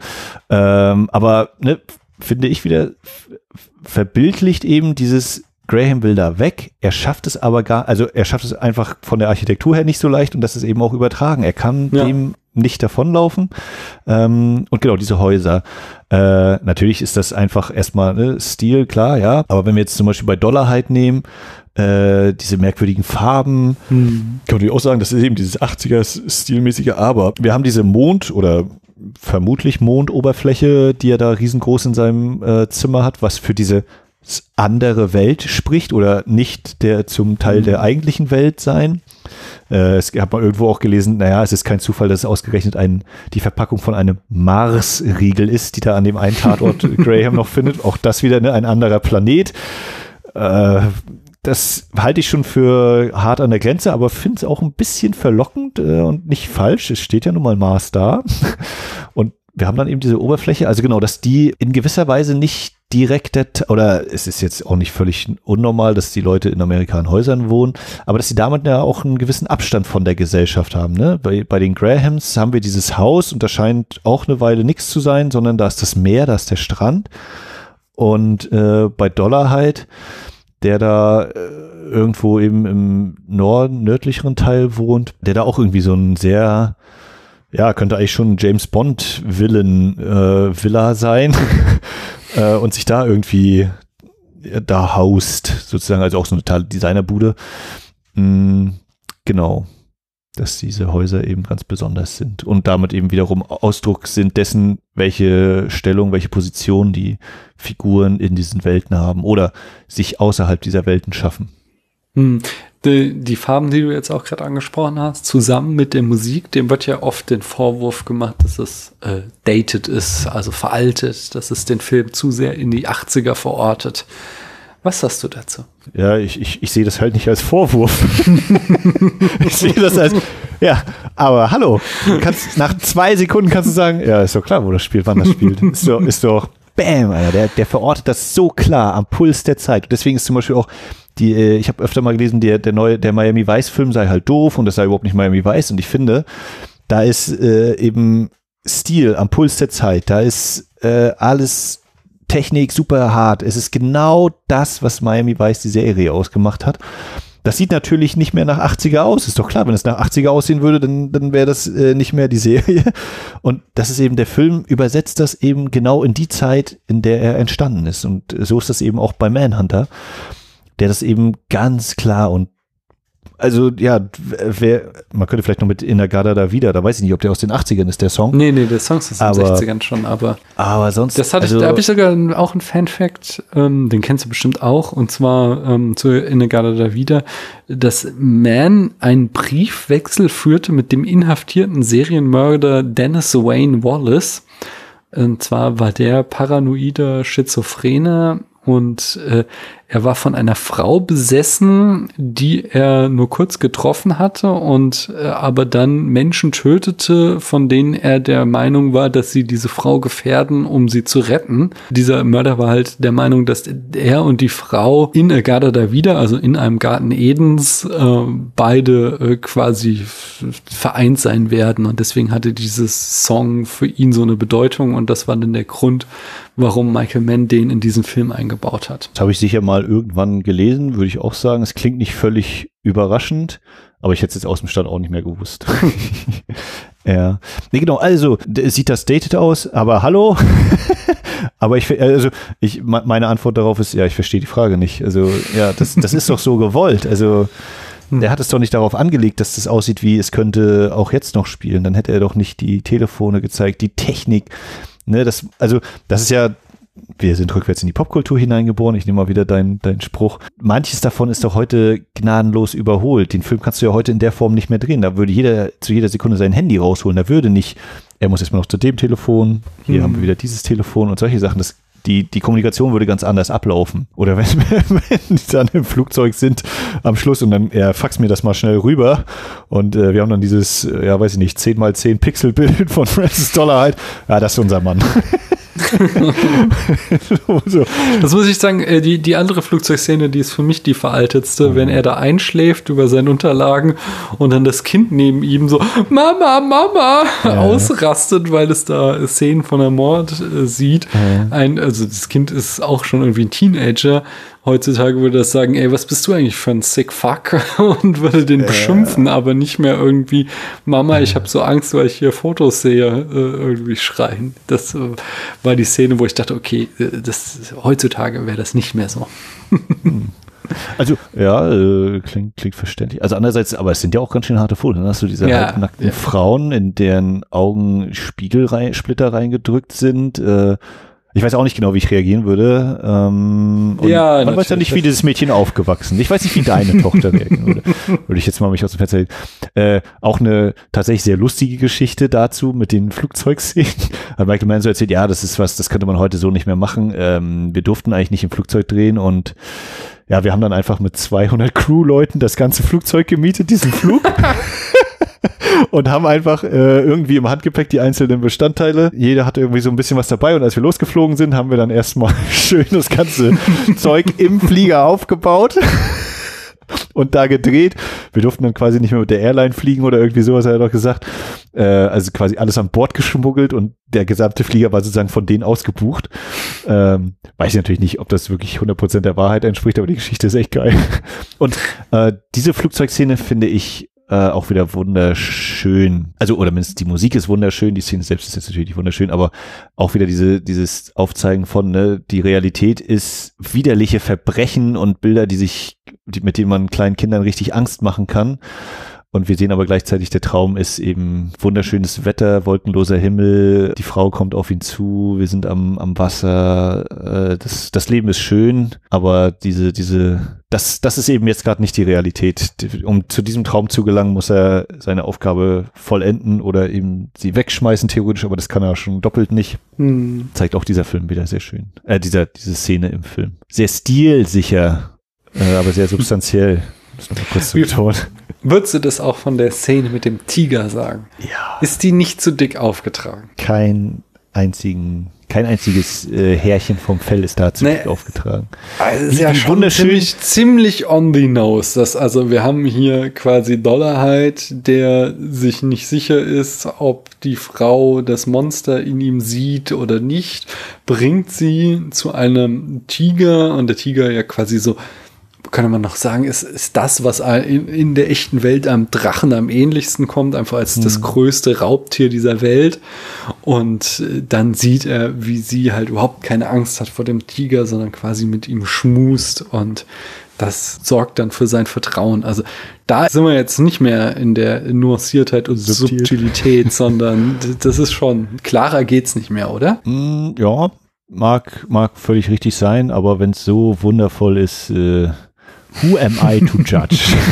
Wer bin ich, dass ich da berichten soll? Also, äh, genau, es ist eben scheinbar sehr augenfällig äh, das Gleichnis dafür, dass Dollar halt eben dieses Raubtier ist, aber dass man auch dieses Raubtier ja mindestens anteilig zähmen kann, die man äh, betäubt. Äh, betäubt. und äh, wie, wie schön das auch wieder ist, ne? dass dann, wenn sie dann anfängt zu streichen, dann kommt diese Totale und wir hören diesen Herzschlag, bei dem wir uns nicht also bei dem wir eigentlich gesagt bekommen von dem Pfleger oder dem, dem äh, Assistenzarzt, was auch immer der nur ist, hören Sie den Herzschlag. Also wir wissen eigentlich, ist der Herzschlag des Tigers. Gleichzeitig ist aber das Bild so aufgebaut. Wir haben im Vordergrund den Tiger, dann kommt Reba, dann mhm. dahinter der Pfleger und dahinter in der Ecke im Hintergrund sehen wir Dollarheit, der dann auch noch seine Augen schließt, den Kopf so in den Nacken legt und wir wissen, der Herzschlag, den wir hören, das ist ja der des Tigers, aber wir wissen eben, weil ja der Tiger ein Bild ist für Dollarheit, dass das auch Dollarheits äh, Herz hier schlägt. Dieser sonst so kalte und tödliche wird hier also zu einem warmen, mit Herzschlag ausgestatteten Wesen. Und wie gesagt, das Bild ist ja auch so toll aufgebaut, ne? genau angeordnet, die Figuren hier im Raum. Hm. Diese Musik dann noch dazu. Und da möchte man doch selber den Tiger streicheln. Oh, ich würde gerne mal einen Tiger streicheln, muss ich ganz ehrlich ja, ja. sagen. Ich würde es mich nicht trauen, aber das ist schon, schon eine beeindruckende Sache. Vor allen Dingen, der bewegt sich ja auch noch so ein bisschen. Also der ist ja offensichtlich mhm. betäubt. Das scheint ja ein echter Tiger gewesen zu sein, den sie da bei den ja. Aufnahmen hatten. War schon nicht unbeeindruckend. Ja, ich weiß gar nicht mehr, wie das in der, in der anderen Verfilmung war. Also da gibt es die Szene auch. Ja, ich meine, ist jetzt, also doofe Aussage, dass es von mir kommt, aber die ist mir da nicht so in Erinnerung geblieben. Klar, weil ich diesen anderen Film hier viel geiler finde. Äh, da war das auch drin, aber genau, hat mich da, glaube ich, nicht in der Form abgeholt. Hm. Ich will auf den Showdown gerne noch zu sprechen kommen. Weil der ist ja stilistisch noch mal ganz schön krass. Also, Guten Tag, Sam Peckinpah. Da geht ja einiges. Also wir haben da irgendwie, ich habe Jump Cuts gesehen, ich habe verschiedene schnelle Abspielen von Film gesehen. Mhm. Ich habe gelesen, aber jetzt nicht eindeutig gesehen, dass Michael Mann ganz hinterlistig einzelne Frames rausgeschnitten hat, um äh, so, ein, so ein ruckelndes Bild zu erzeugen. Warum? äh, genau, erste Frage, hast du The Wild Bunch mal gesehen? Ich habe The Wild Bunch gesehen, ja. Genau, kannst du dich auch noch so grob vielleicht an so ein oder andere ja, ja. Gewaltszene erinnern? Ja, grob, ja. So, und ähm, das wird manchmal so als eben ein Einfluss genannt und ich finde, da sind durchaus Parallelen zu erkennen. In Thief haben wir das auch schon im Finale. Ich habe auch mal gelesen, er hätte auch unterschiedliche äh, Kameras an sich so dafür genommen. Also das, ich weiß nicht, ob jetzt unterschiedliche Filmmaterial im Sinne von 16 und, und eben 35 Millimeter, aber dass eben dadurch auch äh, dieser Effekt entsteht, dass die sich so unterschiedlich bewegen oder so ein Ruckeln in Anführungszeichen entsteht. Habe auch mal von Leuten gelesen, die dachten, ihre DVD wäre kaputt. was ich auch durchaus nachvollziehen kann, weil, ne, das kommt halt. Aber ähm, genau, es sticht heraus und äh, ja, kann man natürlich jetzt äh, sich überlegen, ob man sagt, ja, da wollte halt einfach irgendwie mal rumspielen, weil er bisher, dass das irgendwie sich nochmal so ein bisschen abhebt. Man könnte sagen, vielleicht liegt es ja daran, dass das jetzt eben so diese Welten aufeinander prallen und die passen halt nicht zusammen und jetzt haben wir diese Ausbrüche und, und Durchbrüche durch Fensterscheiben. Das vibriert jetzt alles und kann einfach nicht mehr stillhalten und das bricht jetzt alles hervor. Dass das damit irgendwie zusammenhängt. Äh, wir mussten irgendwie eine tolle Länge hinkriegen, damit er genau im richtigen Moment durch die, durch das Fenster springt, wenn der, wenn, wenn das, äh, was geht, das Solo da oder die Instrumentalstelle im Lied zu Ende ist. Und ich glaube, dass das eben wieder die, diese Welten ähm, auch symbolisiert und zu einer gewissen Grad natürlich einfach auch eine, eine inszenatorische Sache ist, ja. Ich habe an einer Stelle gelesen, ähm, dass es quasi der Film einen Nervenzusammenbruch hat. Das ist quasi der Nervenzusammenbruch, von dem wir die ganze Zeit Angst haben, dass Graham ihn bekommt den hat dann am Ende der Film selbst, indem er uns so mhm. äh, all over the place diesen Showdown inszeniert. Ja, hast du, hast du gesehen hier, wenn er ihn wirft? Äh, also er springt ja durch das Fenster, durch die Fensterscheibe. Äh, ist ja nicht mehr zu stoppen, so von wegen, ja, Will, also auch diese ganze Anfahrt schon, ne? fahren sie weiter zum Haus. Dann fallen ihm die Patronen runter und das ist mir tatsächlich auch äh, bei diesem Anschauen gestern erst so richtig bewusst geworden. Stimmt, wir haben das mit den Patronen ja richtig etabliert hier durch den äh, tatsächlichen Schützen hier, Jim Zubiena, der ihm da einmal sagt hier, wenn sie Dollar halt die Falle stellen wollen auf den Platz, wo dann der Jogger kommt, mhm. äh, hier, ja, das sind eben die Patronen, wenn die aufschlagen, die zerfetzt dann richtig im Innern des, des äh, Opfers und du brauchst eigentlich nur einen, das reicht völlig aus ungefähr. Äh, und dann fallen ihm diese Kugeln runter und er lädt die nach und hört schon gar nicht mehr, was Jack so zu ihm sagt, weil er einfach schon in seinem Tunnel drin ist und er weiß, wenn wir jetzt auf die Verstärkung warten, das dauert zu lange so ungefähr. Äh, genau, ist nicht aufzuhalten, er ist so entschlossen, er springt durch dieses Fenster, wird dann erstmal selber darunter gehämmert auf den Boden. Und wenn er ihn so wirft, äh, dann geschieht das ja auch in zwei fast gleichen Einstellungen und bei der zweiten Einstellung sieht man einmal kurz den Typen, der ihn fängt. Mhm. Äh, ist so ein, so ein, wenn man da, kann man entweder auf Pause drücken oder sonst wieder, sieht man da kurz am linken Bildrand ein Gesicht, was da irgendwie nicht sein sollte und zwei Arme, die ihn in Empfang nehmen, so ungefähr. Ähm, ja, was man natürlich hinterfragen könnte, ist, äh, wie schafft es Dollarheit dann ausgerechnet, den Schuss auf Graham daneben zu setzen, da neben den mhm. Kühlschrank? Wie kann das denn sein? Auf diese kurze Entfernung. Und warum nimmt der Rebar überhaupt mit nach Hause? Er hat doch bisher immer aushäusig äh, gemordet und war woanders unterwegs, um die Menschen umzubringen. Ne? Ähm, das ja, aber er hat ja bisher auch nie eine Beziehung zu seinen Opfern geführt, von daher ist er ja.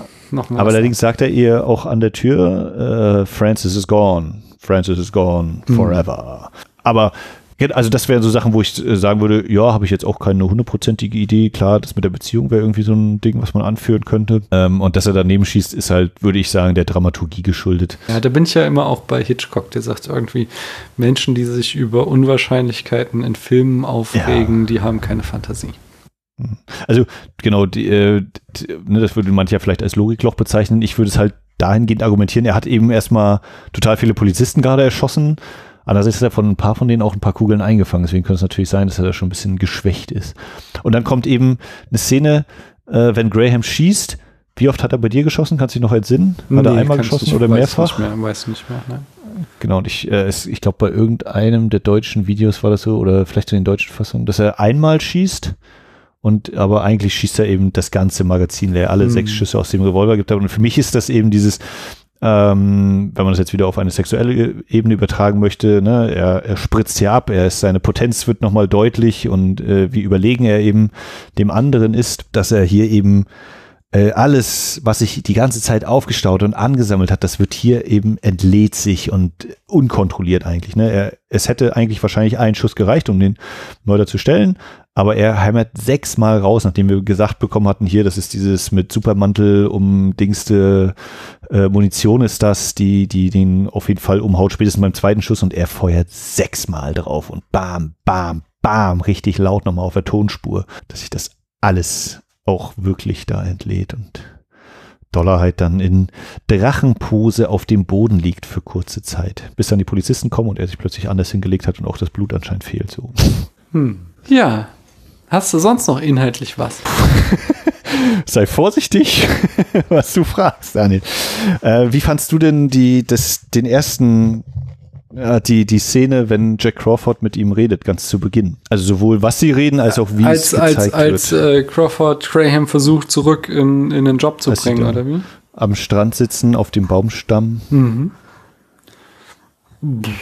ist mir jetzt nicht irgendwie als besonders äh, aufregend in Erinnerung geblieben, muss ich ganz ehrlich sagen. Ist halt Gut, dann möchte ich dich in, in Ekstase um versetzen. Okay, bitte. Das setzt mich in ähm, Ekstase. Also wir haben einen was sich auch durch diesen Film zieht. Wir haben einen, jetzt fällt mir der Begriff, bin ich doof. Wenn ich mir jetzt zuhören würde, würde ich denken, wie, wie kommst du nicht auf diesen Begriff? Äh, symmetrisch heißt der Begriff. Naja. Axial symmetrisch, ne? also wir haben sozusagen linke und rechte Bildhälfte, kannst du zusammenklappen, hast du genau alles gleich. Der Baumstamm schließt das obere Ende des Baumstamms, ich ziehe hier gerade so eine Linie mit meiner Hand, das kann keiner sehen, äh, schließt ab mit der mit der Horizontlinie, mit dem mit dem Wasser. Ah, das ist genau eine Linie. Graham äh, sitzt mit dem Körper zur Kamera, Crawford weg von der Kamera. Sie haben also nicht die gleiche Blickrichtung, nicht die gleiche Ausrichtung, diese beiden Männer zu diesem Zeitpunkt. Crawford ganz in Anzug, ordentlich gekleidet, eben dienst, dienstmäßig. Graham dagegen äh, in der luftigen, lockeren Kleidung, also auch da dieser totale Gegensatz. Wir kriegen also gleichzeitig eine Ähnlichkeit der beiden Männer vermittelt auf bildlicher Ebene, wie aber auch die Unterschiede eben in der Ausrichtung, in der Kleidung, die sich voneinander trennen. Äh, wir haben das mhm. dann auch in diesem Dialog. Auch hier haben wir dann gleich mal wieder dieses, die Hälfte von Grahams Oberkörper verdeckt sozusagen das Bild und dann sehen wir Crawford, ne, also was wir dann auch hatten mit dem Fernseher, wie hier irgendwelche Gegenstände oder Körper ins Bild drängen und quasi den, den Bildausschnitt total verkleinern. Wir haben dieses äh, Don't try to run a game down on me, Jack. Also genau, und, und die Szene wird ja dann gleich im Anschluss wieder aufgegriffen, wenn er ihm noch sagt, ja, uh, stay indeed, dann kommt Molly so, hi Molly, sie reagiert natürlich nicht, weil sie genau weiß, der soll mal schön abhauen, der Typ. Ich will nicht, dass mein Mann wieder in Einsatz geht, das ist viel zu gefährlich.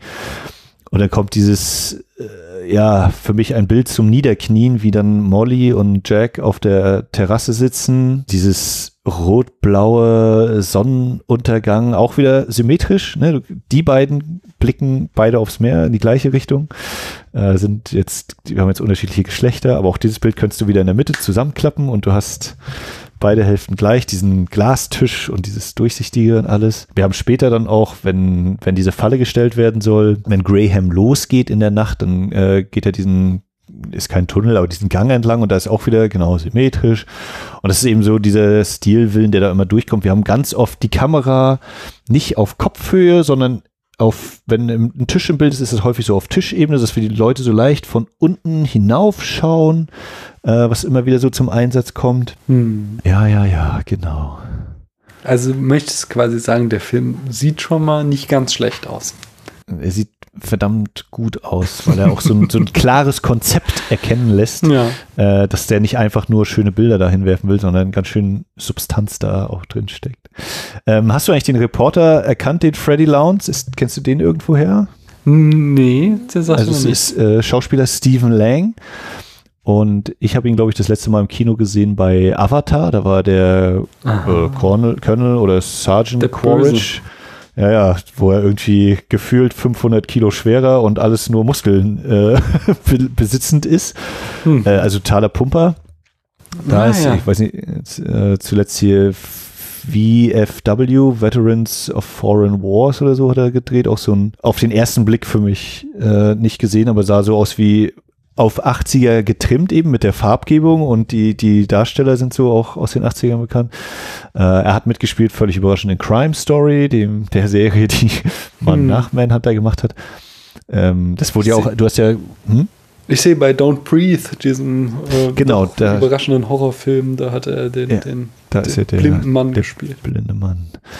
Ähm, genau, also das hast du ja, oder ist ja auch schon angeklungen bei deiner Vorstellung von Cast und Crew, wie viele Leute nicht nur einmal mit Michael Mann zusammengearbeitet ja. haben. Und ähm, es gibt noch den Visual Consultant, war es glaube ich, Guzmano Cesaretti, der wird auch als äh, Second Unit Director, glaube ich, äh, gelistet. Das ist der Typ, der die Fotos macht vom Tetler, wenn, wenn Graham und Lowndes zusammen diese Bilder machen, wo er sagt, ja, pass auf, dass das Schild hinten ein bisschen unscharf ist. Und Lowndes so, ja, pass auf, dass ich scharf bin. und also der Typ, der die Fotos macht, das ist der Guzman Cesaretti.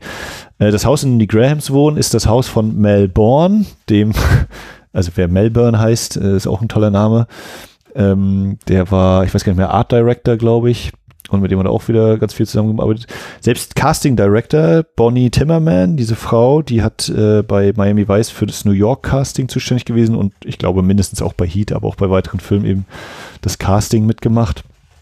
Ähm, dass er da also quasi seine Leute wie immer versammelt hatte. Ja, worüber wir, äh, um nochmal Style over Substance, wie fandst du denn diese Szene, wenn die, die, die Klopapier, das gekritzelte Klopapier untersucht und ausgewertet wird. Wie, wie kamst du denn da vor? In welchem Aspekt? Also, also ne, die Szene ist ähm, hier Dr. Chilton. Ist übrigens, glaube ich, der einzige Dr. Chilton, der nicht wie ein totaler Unsympath dargestellt wird. Also gerade bei Schweigen der Lämmer ist das ja ganz toll, so dass er als äh, so ein selbstverliebter, eitler Gag, Gag, dargestellt wird, der eigentlich alles nur schlimmer macht mhm. mit seinem Verhalten. Aber hier wirkt er durchaus wie die anderen Mann-Männer, sehr professionell ja. und äh, genau, also sie entdecken diese, diese, diese Klopapier-Mitschrift ja. oder Botschaft und dann geht's los. So, äh, dann wird ja diese Technikrunde runtergerattert. Hier, äh, Sekretärin, mach mir den Learjet klar. Das muss dahin geflogen werden, das sind alles vor fünf Minuten. Hast du mich verstanden? Zack, und dann machen sie ja diese Runde hier. Kannst du Fingerabdrücke finden? Dann wird das mhm. da runtergehalten. Dann kommt dieser Laser. Dann rennen sie zum nächsten Labor. Dann erkennen sie diese drei äh, Spitzen mit dem, dass er hier unterscheiden kann zwischen, das wurde mit Edding durchgestrichen, aber mit geschrieben wurde mit äh, Ballpoint-Dings mhm. hier mit einer Kugelschreiber und das kann er dann also in seinem Farbspektrum da trennen und deswegen kommt es zum Vorschein vorstellen und so. Diese Sequenz. Da, also, da möchte ich zurückgreifen auf das, was ich vorhin schon mal sagte, da steckt dich halt in der Handlungsfalle. Da fand ich halt spannend, was jetzt da gleich rauskommen wird. So dass ich jetzt nicht irgendwie auf irgendwelche stilistischen Mittel da konkret achten konnte. Also ich meine eigentlich auch nur, dass es eben auch wieder totales Farbspiel ist. Dann sehen sie einen komplett Mhm. roten Raum, dann ist es blau, dann kommt dieser Laser einmal so durchgeschossen. also auch das, so diese Mischung aus, es sieht gut aus, also es ist stilvoll eingefangen, aber gleichzeitig schildert das eben auch diesen technischen Prozess, diese Ermittlungsarbeit ja tatsächlich mal. Ja, und dann haben wir natürlich äh, mit, wenn, wenn sie dann danach in der Auswertungsrunde sitzen, da in Washington, um noch den großen Bogen zu schlagen zu Und täglich grüßt das Murmeltier. Hast du ihn erkannt? Nein. Oder andersrum, ähm, bei täglich grüßt das Murmeltier, welche Figuren sind dir da noch so halb im Kopf? Abgesehen von Bill Murray und Andy McDowell? Ja, äh, da ist dieser Typ, der ihm immer Versicherung verkaufen will morgens. Ja. Dann ist die Klavierlehrerin, ist mir in Erinnerung geblieben. Denn. Aber wer, äh, okay, dann andersrum gefragt, wer gehört noch zum Team? oh Gott, da fragst du Sachen. Der war- Ich habe Kameramann? den Film zwar auch schon oft gesehen, ja, der Okay. Kameramann, aber ich weiß nicht, wer das Der, ist. der Kameramann, der immer erfolglos äh, um die Frauen äh, sich bemüht. Und äh, der sitzt halt da mit bei den Ermittlern. Der ist halt äh, Zeller, heißt der, Ah, glaube ich. Und Okay. das, als ich ihn das erste Mal erkannt habe, sozusagen aus kriege ich das Murmeltier, obwohl der ja später war, habe ich auch so gedacht, es wirkt so total komisch, als ob jetzt ein Witz kommen müsste oder so. Aber es ist nicht total ernst. Ja, Ja, er hat auch andere Rollen gespielt. ja, ja. Einmal. ähm, wie, wie ist das, ist das, oder du hast mich ja einfach so gefragt, ob ich noch was habe. Hast, hättest du denn jetzt noch was oder willst du Richtung Fazit kommen? Also ich bin inhaltlich äh, rund quasi. Ich- Gut, dann, dann kann ich ja noch weitermachen. Ja, mach, Ähm, erzähl. Wie, Gerne. Äh, worüber ich mir gestern erstmal so ernsthafter Gedanken gemacht habe, was ich vorher immer schon mal gedacht habe bei früherem Schauen, äh, so die Geografie, hast du das, äh, also wer von wo kommt, wer ist wo, also jetzt wirklich die Großen, ne, aus welcher Stadt, in welche Stadt und so, hast du darüber mal ernsthafter nachgedacht? Nee, ich habe tatsächlich auch erst, als du vorhin davon sprachst, dass irgendwie Michael Mann-Filme für bestimmte Städte stehen, ähm, da habe ich da auch zum ersten Mal darüber gedacht, über welche, für welche Stadt der hier überhaupt steht. Und dann klar, ähm, äh, Miami hast du jetzt auch schon mehrfach erwähnt und das Meer ist auch immer wieder präsent in dem Film so, aber äh, während des Guckens habe ich mir da überhaupt keine Gedanken gemacht. Wie gesagt, war das erste Mal.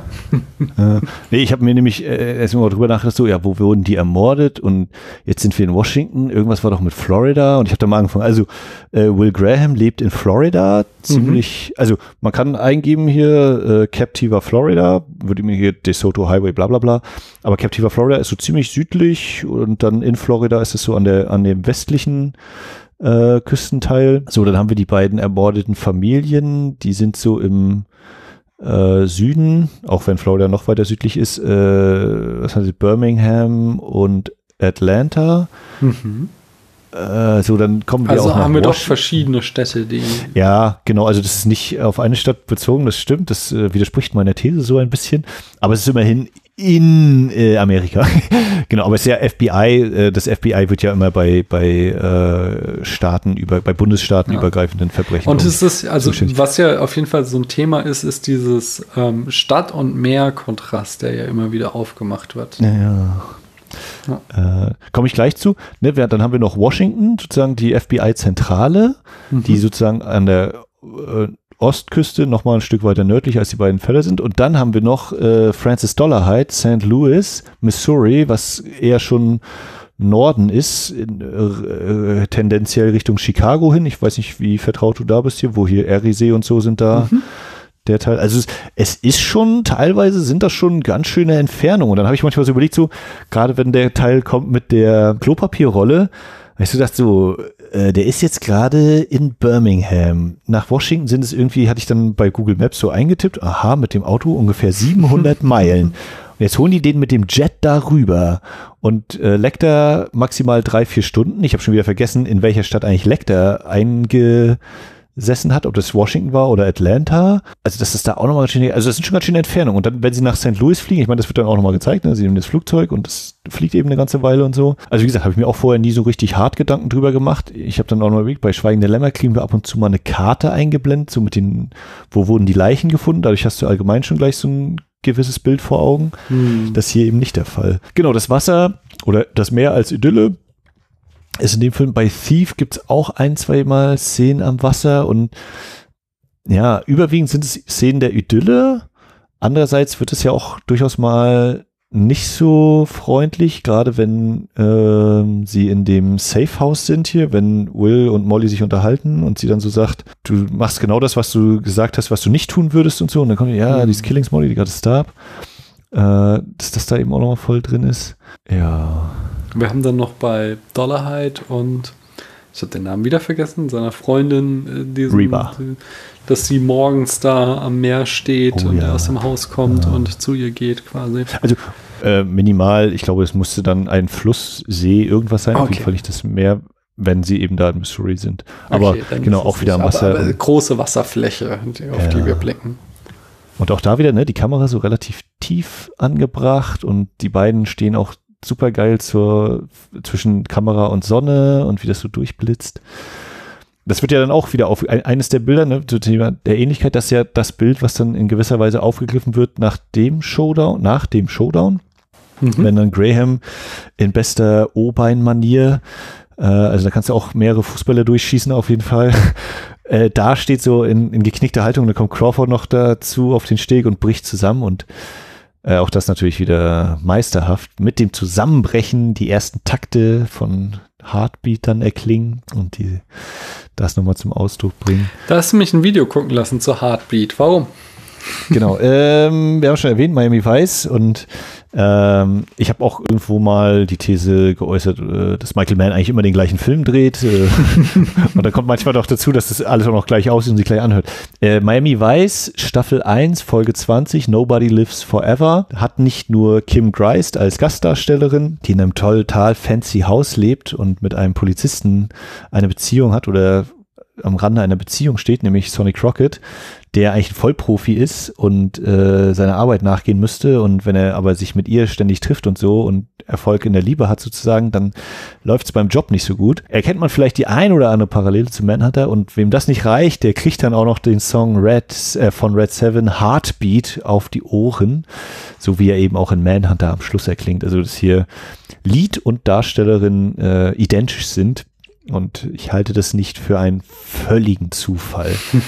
Weil ich jetzt auch natürlich nicht genau weiß, was wurde wann wie produziert und so, aber fand die, finde ich schon irgendwie eine kleine nette Fußnote mal wieder äh, in dem Schaffen von Michael Mann, ja. Ja, wenn wir da sind, da kann ich auch, ähm, der Film referenziert ja auch äh, Michael Powells Peeping Tom relativ stark. Also wir haben hier das Thema des Voyeurismus drinne. Ähm, mhm. Wir haben weitere Parallelen, zum Beispiel, dass es einen Film- oder Fotobesessenen Mörder gibt. Genau, der Mörder wird auch nicht ohne Sympathie dargestellt. Beide Mörder führen eine zum Untergang geweihte Beziehung zu einem unschuldigen Mädchen. Damit haben wir da auch Parallelen in, in der Story zu Peeping Tom. Ja, würde wahrscheinlich auch passen. Ne? Michael Mann hat ja, also ist ja aus Chicago und hat aber in London an der Filmschule, glaube ich, studiert und dann ist es ja vielleicht gar nicht so weit hergeholt, dass er da dann auch gerade auch britische Filme dann gesehen hat, wie eben mhm. Peeping Tom.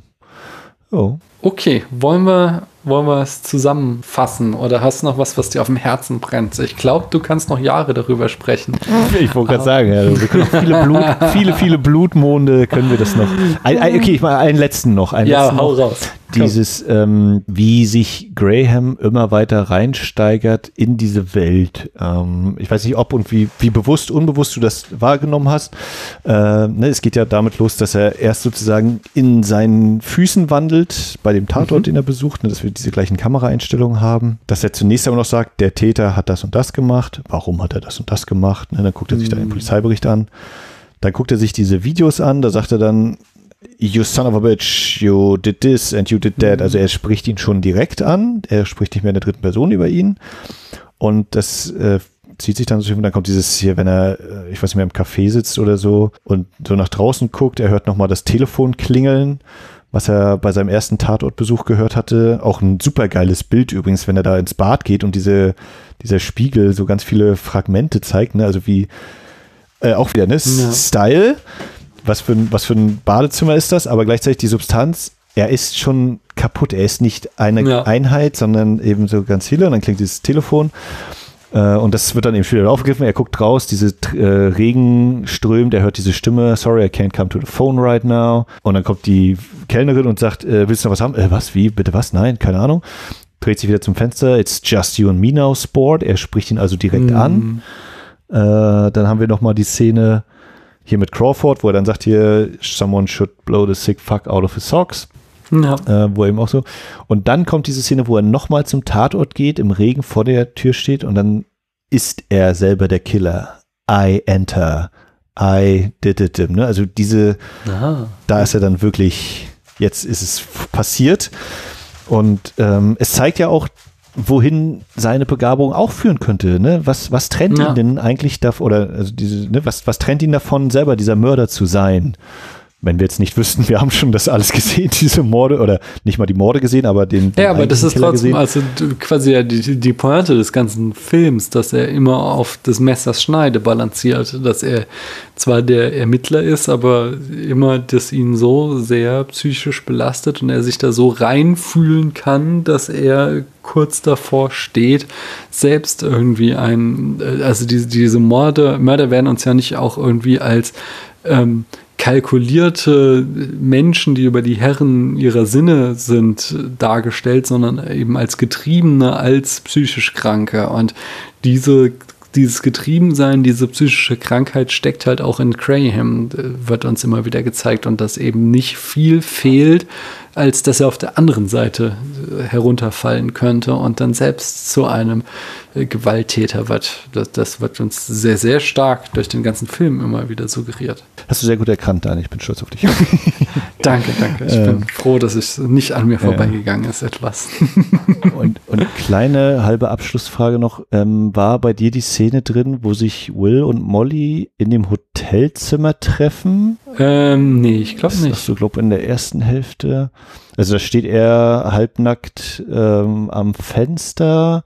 Die Kamera hat sozusagen das Fenster und wir sehen über das Fenster, über die Spiegelung sehen wir so seinen Oberkörper, der eben total vernarbt ist.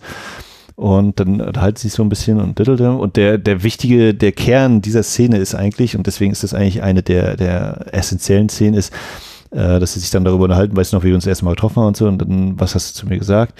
Dann sagt sie auf jeden Fall, er hätte gesagt, time is luck. You need to know the value of every single moment. Und time is luck ist eine äh, Dialogzeile oder eine, eine Zeile, die immer wieder bei Michael Mann vorkommt. Die gibt es Ah. in äh, Miami Vice.